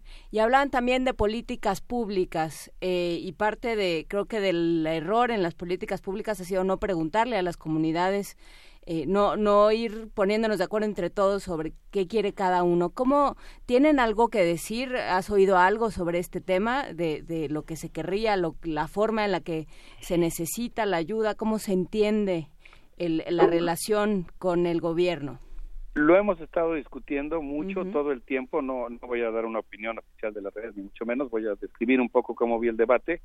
En primer lugar, pues creo que hay muchas oportunidades en las diversas secretarías, no sé, en la Secretaría de Educación, en la Secretaría de Medio Ambiente, en la Secretaría de Desarrollo Social, eh, por citar solamente algunos casos, pues creo yo que se abren oportunidades muy interesantes de replantear la relación entre, entre los pueblos indígenas y el Estado eh, creo que hay razones para un optimismo moderado, vamos a decirlo aquí. Todo el mundo ha coincidido en que no se trata de depositarse nadie ni esperar que nadie solucione los problemas, sino que la, la actitud debe ser la del protagonismo social, la de una sociedad activa, dinámica, que mantenga sus exigencias, que apoye lo que tiene que apoyar, que critique lo que tiene que criticar. Pero hubo un momento en la discusión ayer, digamos, cuando empezó a cundir cierta euforia, porque pues sí estamos en un contexto realmente diferente, eh, que hubo varios comentarios en el sentido de que pues lo importante no es que nosotros digamos cómo deben de ser, nosotros incluida la red sobre patrimonio biocultural, que digamos cómo deben ser las políticas hacia los pueblos indígenas, sino que lo que debe haber es un proceso de subjetivización política de los pueblos indígenas que permita restituir un espacio de discusión voy a usar la palabra eh, con precaución para que no vaya a evocar consultitas menores, digamos, o consultas importantes, pero no del mismo rango que la que yo estoy mencionando ahora, pero digamos que en todo caso creo que tendría que tenderse, y alguien expresó esa idea ayer, a una especie de gran consulta nacional a los pueblos indígenas, no para definir solamente aspectos particulares, que tiene su importancia, si hay un tren o no, si se construye un aeropuerto o no, que es importante sin duda como parte de la cultura democrática, sino para definir en su conjunto las políticas que el Estado eh, debe adoptar respecto a los pueblos indígenas. Y a mí me gustó mucho esta, esta idea, Juana Inés. Claro, sí, habrá que habrá que encontrarle una salida legal, habrá que ponernos eh, ponernos de acuerdo y escucharnos unos a los otros. Por cierto, Alberto Betancourt nos eh, nos dice Vania Nuche del programa Calme Cali, hay que decir que son 68 lenguas indígenas. Gracias. No sé cuánto dijiste al principio, pero hizo la aclaración. Sí, había dicho 64. Muchas gracias por la, corrección. Pues eh, yo me despido. Eh, les mando un gran saludo a todos desde aquí de la Villa de Quino. Eh, la verdad es que debo decir que ayer fue pues todo un privilegio poder ver a los jóvenes como CAC diciendo ellos mismos que están reflexionando sobre su plan de vida para el siglo XXI, como quieren que los Comca vivan en este siglo, como quieren que sea nuestro país y como quieren que sea el mundo. Y para mí pues fue realmente una experiencia muy gratificante ver cómo los pueblos indígenas están discutiendo el futuro, cómo están discutiendo su propio papel protagonista. Ayer aprendí, mientras veíamos un, un animal marino, en algún momento pensamos que era una vaquita marina, hubiera sido todo un avistamiento casi histórico. Yo creo que lo que vimos fue un delfín callejero, digo yo, un delfín así manchadito de negro, no como los que se ven en Flipper y en los acuarios que hacen una selección racista de esos animales, pero este ayer es, aprendí. Este es del barrio, así de los de los meros meros. Sí, un, un delfín callejero así de, de mar. Ay, Este, buenísimo. con manchitas negras y todo. eh, y pues ayer aprendí que el mar también es territorio, que los habitantes, Comca en particular, nos ayudan a recordar eso a los mexicanos, que nos hace falta incorporar mucho más nuestra cultura del mar patrimonial mexicano y pues se hace patrimonial no solamente por razones jurídicas, sino también porque nosotros lo reconozcamos como tal. Yo quisiera invitar a nuestros amigos del auditorio a entrar a la página eh, que tiene como dominio www.red sobre patrimonio biocultural, creo que es punto .org, de CONACID, y si entran ustedes a la página de las publicaciones, ahí tenemos alrededor de 50 libros en PDF que se pueden descargar de manera gratuita, que son un pequeño atisbo. Yo veo esa página como un caracol, de esos en los que uno se, se los pone en el oído para escuchar el sonido del mar, y yo creo que aunque es nada más una probadita, pues es como acercarnos a un caracol para escuchar las distintas palabras nuevas de los pueblos indígenas que están reflexionando sobre el siglo XXI. Qué belleza, querido Alberto Betancourt. Vamos a compartir esta liga en nuestras redes sociales y te esperamos pronto en esta cabina de vuelta. Nos traes, por favor, un kilo de chiltepín. A lo mejor me voy a tardar un poquito en regresar a la cabina, pero nos estaremos escuchando. A ver, ya pidieron aquí un kilo, dos, tres kilos de tortillas. El kilo de chiltepín lo repartimos entre todos. Te mandamos eh, muchísimo cariño, querido Alberto. Sí, y me que tengas gustaría un mucho buen mandarles unas tortillas y compartirles unas tortillas hechas con, con flor de mezquite, que son deliciosas. A ver si aguantan Órale. para mi regreso y se las compartimos ahí en la cabina.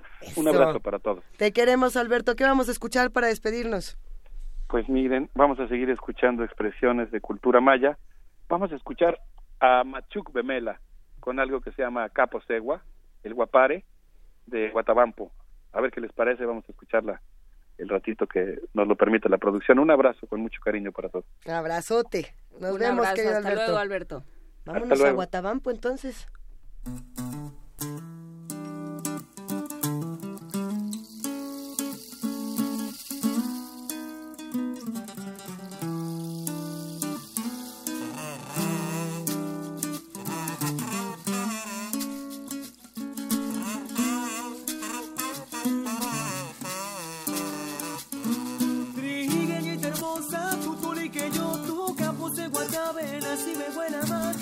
Tina puesto leche, en chivacilaron, a eche enamoraron, a cachiva abuela.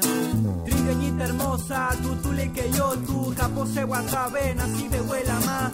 Tina puesto leche, en chivacilaron, eche enamoraron, a cachiva abuela más. Yo como chulichi, en cuapone jepsa, banco teino jepsa, sa iguateco. Katemo chutua, cabena se muantua, pa que en Chimalaca y tamali chorane. Trigueñita hermosa, vino tan ejeco, chene babalore, caemos te juané. Ina pontulichi, en chivasilarwa, en chena morarwa, cajiba huela más. La jiba neto salibojo, cabetajuna ne vivito fea, huepo la jiba neto salibojo, cabetajuna ne vivito fea, huepo la jiba neto salibojo, cabetajuna ne vivito fea, huepo la jiba neto salibojo, cabetajuna ne vivito fea.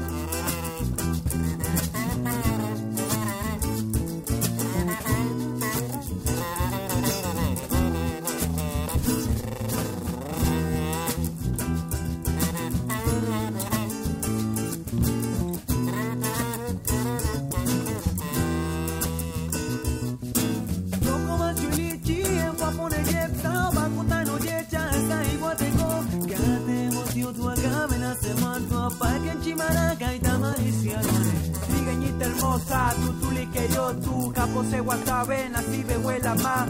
Ina ponchulichi, en chivasilarwa, en chenamorarwa, cajiba huela más. Loko matulichi en papone tepsa Banco teino yecha Saiwateko Katemo tutua Cabena se muantua Paquen chimalaka y tamalicio orane Sigueñita hermosa Vino tanejeco Geneva valoreca Emote juane China puentulichi En chivasilarra En chenamorarra Cajiba huela Huepula jiba neto saliboko Cabetajuna ne bibito apella Huepula jiba neto saliboko Cabetajuna ne bibito apella Huepula jiba neto saliboko Cabetajuna ne bibito apella Huepula jiba neto saliboko Cabetajuna bibito apella Niñita hermosa Vino tanejeco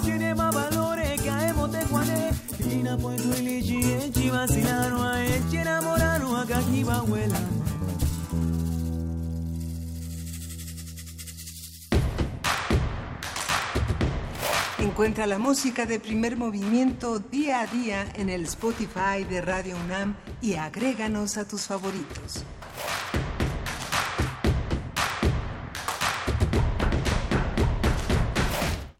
Seguimos aquí en primer movimiento, son casi 10 para las 10 y vamos a hablar con Daniel Escoto que participa en una conferencia titulada La Olimpiada Cultural de 1968 que tendrá lugar hoy en la Casa Refugio Citlaltépetl, en Citlaltépetl 25 en la Hipódromo Condesa. Daniel, buenos, buenos días, gracias por estar aquí. Buenos días, Miguel Ángel, qué gusto estar con ustedes eh, aquí en línea telefónica. Un saludo a todo su auditorio. ¿Cómo estás, Dani? Cuéntanos, ¿qué es esto de la Olimpiada Cultural 68? Claro que sí, Luisa, les cuento, esta es una conferencia que tiene que ver con el inmenso programa cultural que giró alrededor de los Juegos Olímpicos de 1968, que estamos recordando este año. Fue un programa multidisciplinario que abarcó todo el 68, no solamente esos días que comenzaron en octubre, sino comienza desde enero y tuvo poesía, escultura, actividades eh, con respecto a las expresiones eh, populares. Fue un programa muy ambicioso que pretendía proyectar a México en el plano internacional. Eh, digamos que también, de cierta manera, es una especie de clímax de ese México de los años 60, tan abierto al exterior, tan rico culturalmente. Y es una serie de eventos que también a veces ven un poco eclipsados cuando hablamos de los Juegos Olímpicos Deportivos y por supuesto de, de, los importantes y dramáticos eventos de 1968. Vamos a hacer Aldo Sánchez, Natalia de la Rosa y un servidor y les vamos a platicar de diferentes aristas de esta Olimpiada Cultural de 1968.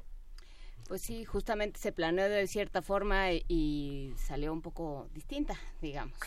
Exactamente, exactamente. Sí, eh, digamos que eh, es interesante revisitar los archivos, los documentos, eh, porque sí tiene un cariz, sobre todo en la memoria histórica que tenemos del 68, un poco enrarecido, pero no deja de haber ocurrido. Entonces, pues, pues es importante explorarlo desde el punto de vista de investigadores de esa época y también conocerlo como público en general.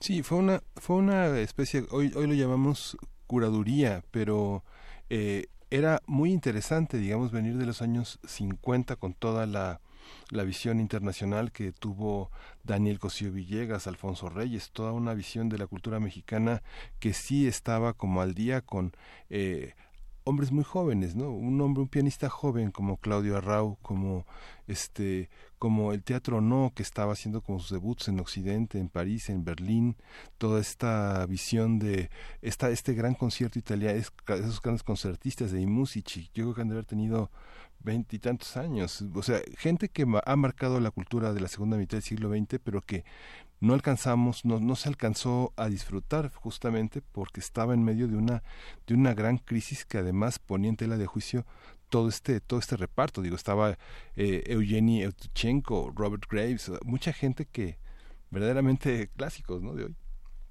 Exactamente, John Cage, Merce Cunningham, eh, el mismo Ionesco. Sí, eh, había muchas generaciones de creadores y no olvidemos también que está la reunión internacional de, de, de escultura que, que nos deja como legado la ruta de la amistad, eh, incluidos también este eh, hasta un concurso de pintura infantil.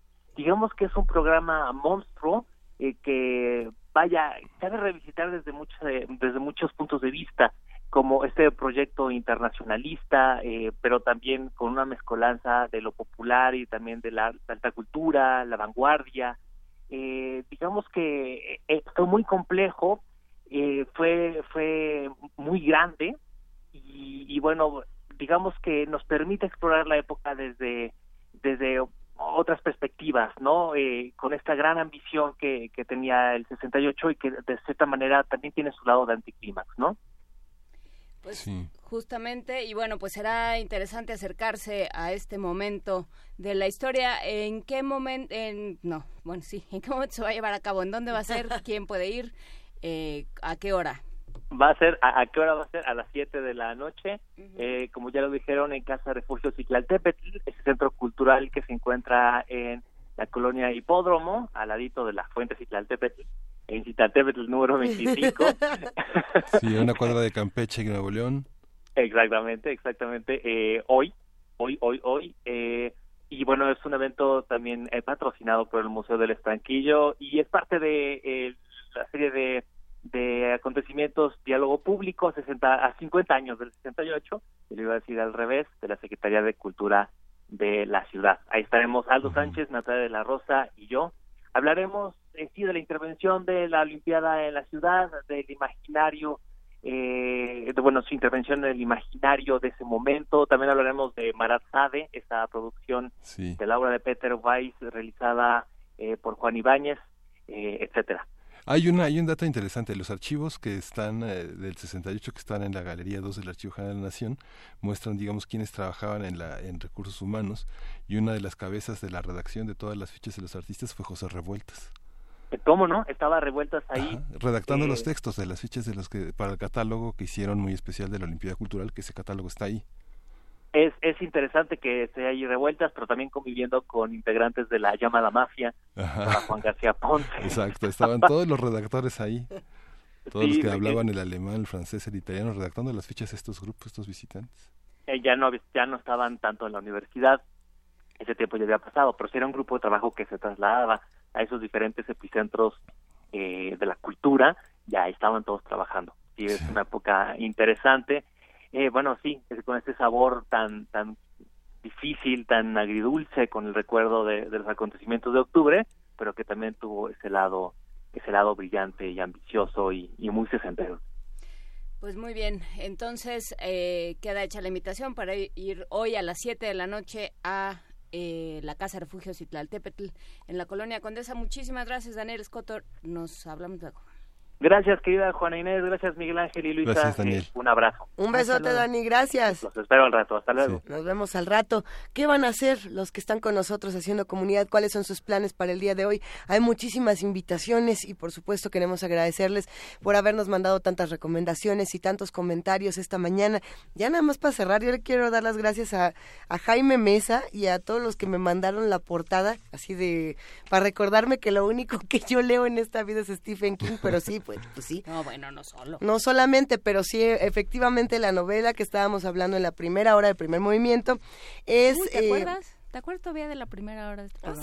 Hace, tanto hace tiempo. tanto como un par de horitas. Bueno, en la novela se llama eh, 22 11 63, que es algo así como 22 de noviembre de 1963, y habla de qué, qué hubiera pasado si Kennedy no hubiera muerto. Y, pero lo trata, por supuesto, desde la ciencia ficción, desde los viajes en el tiempo, desde el, pues, sobre todo como desde el thriller. Es que sí, pues sí es esa, si no, ¿cuál otra va- va- habl- hablaría de, de Bueno, ese tema? Hay varias, sí hay varias. eh, Hay que ya, buscarlas todas. Justamente porque al momento de buscarla eh, salieron, ahí afloraron varias, pero luego vemos. pues vamos buscando y seguiremos hablando de estos temas, qué pasa con esta eh, historia no contada, con el qué pasaría si nosotros vámonos despidiendo y lo haremos con música. Miguel Ángel, ¿qué vamos a escuchar para cerrar ya este programa de Vamos el a 7, escuchar el 8 de, de noviembre? Ray Charles, Rubí.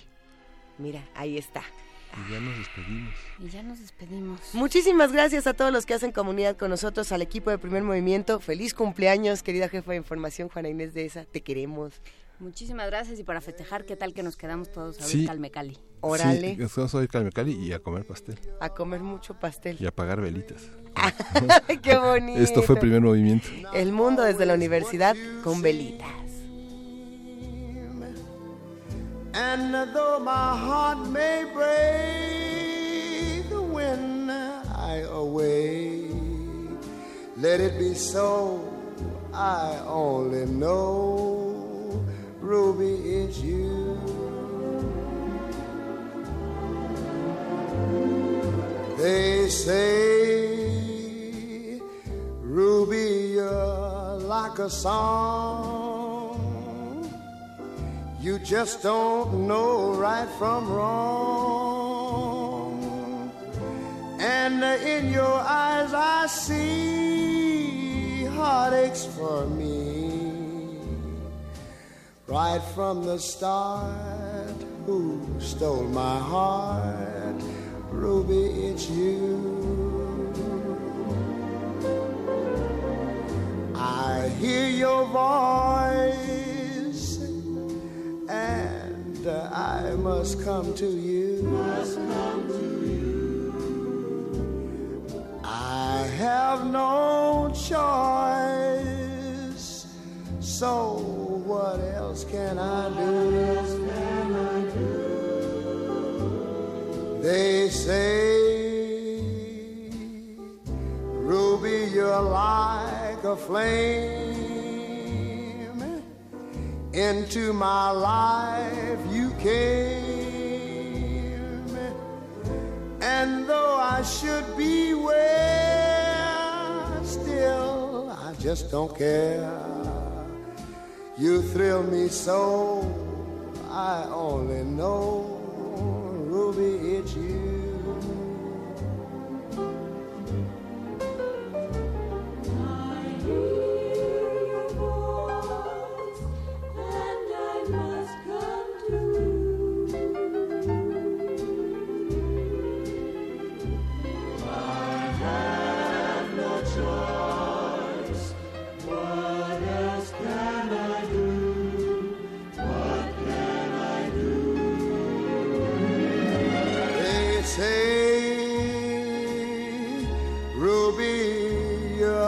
A flame. Into my life you came. And though I should be where, still I don't care. You thrill me so. I only know.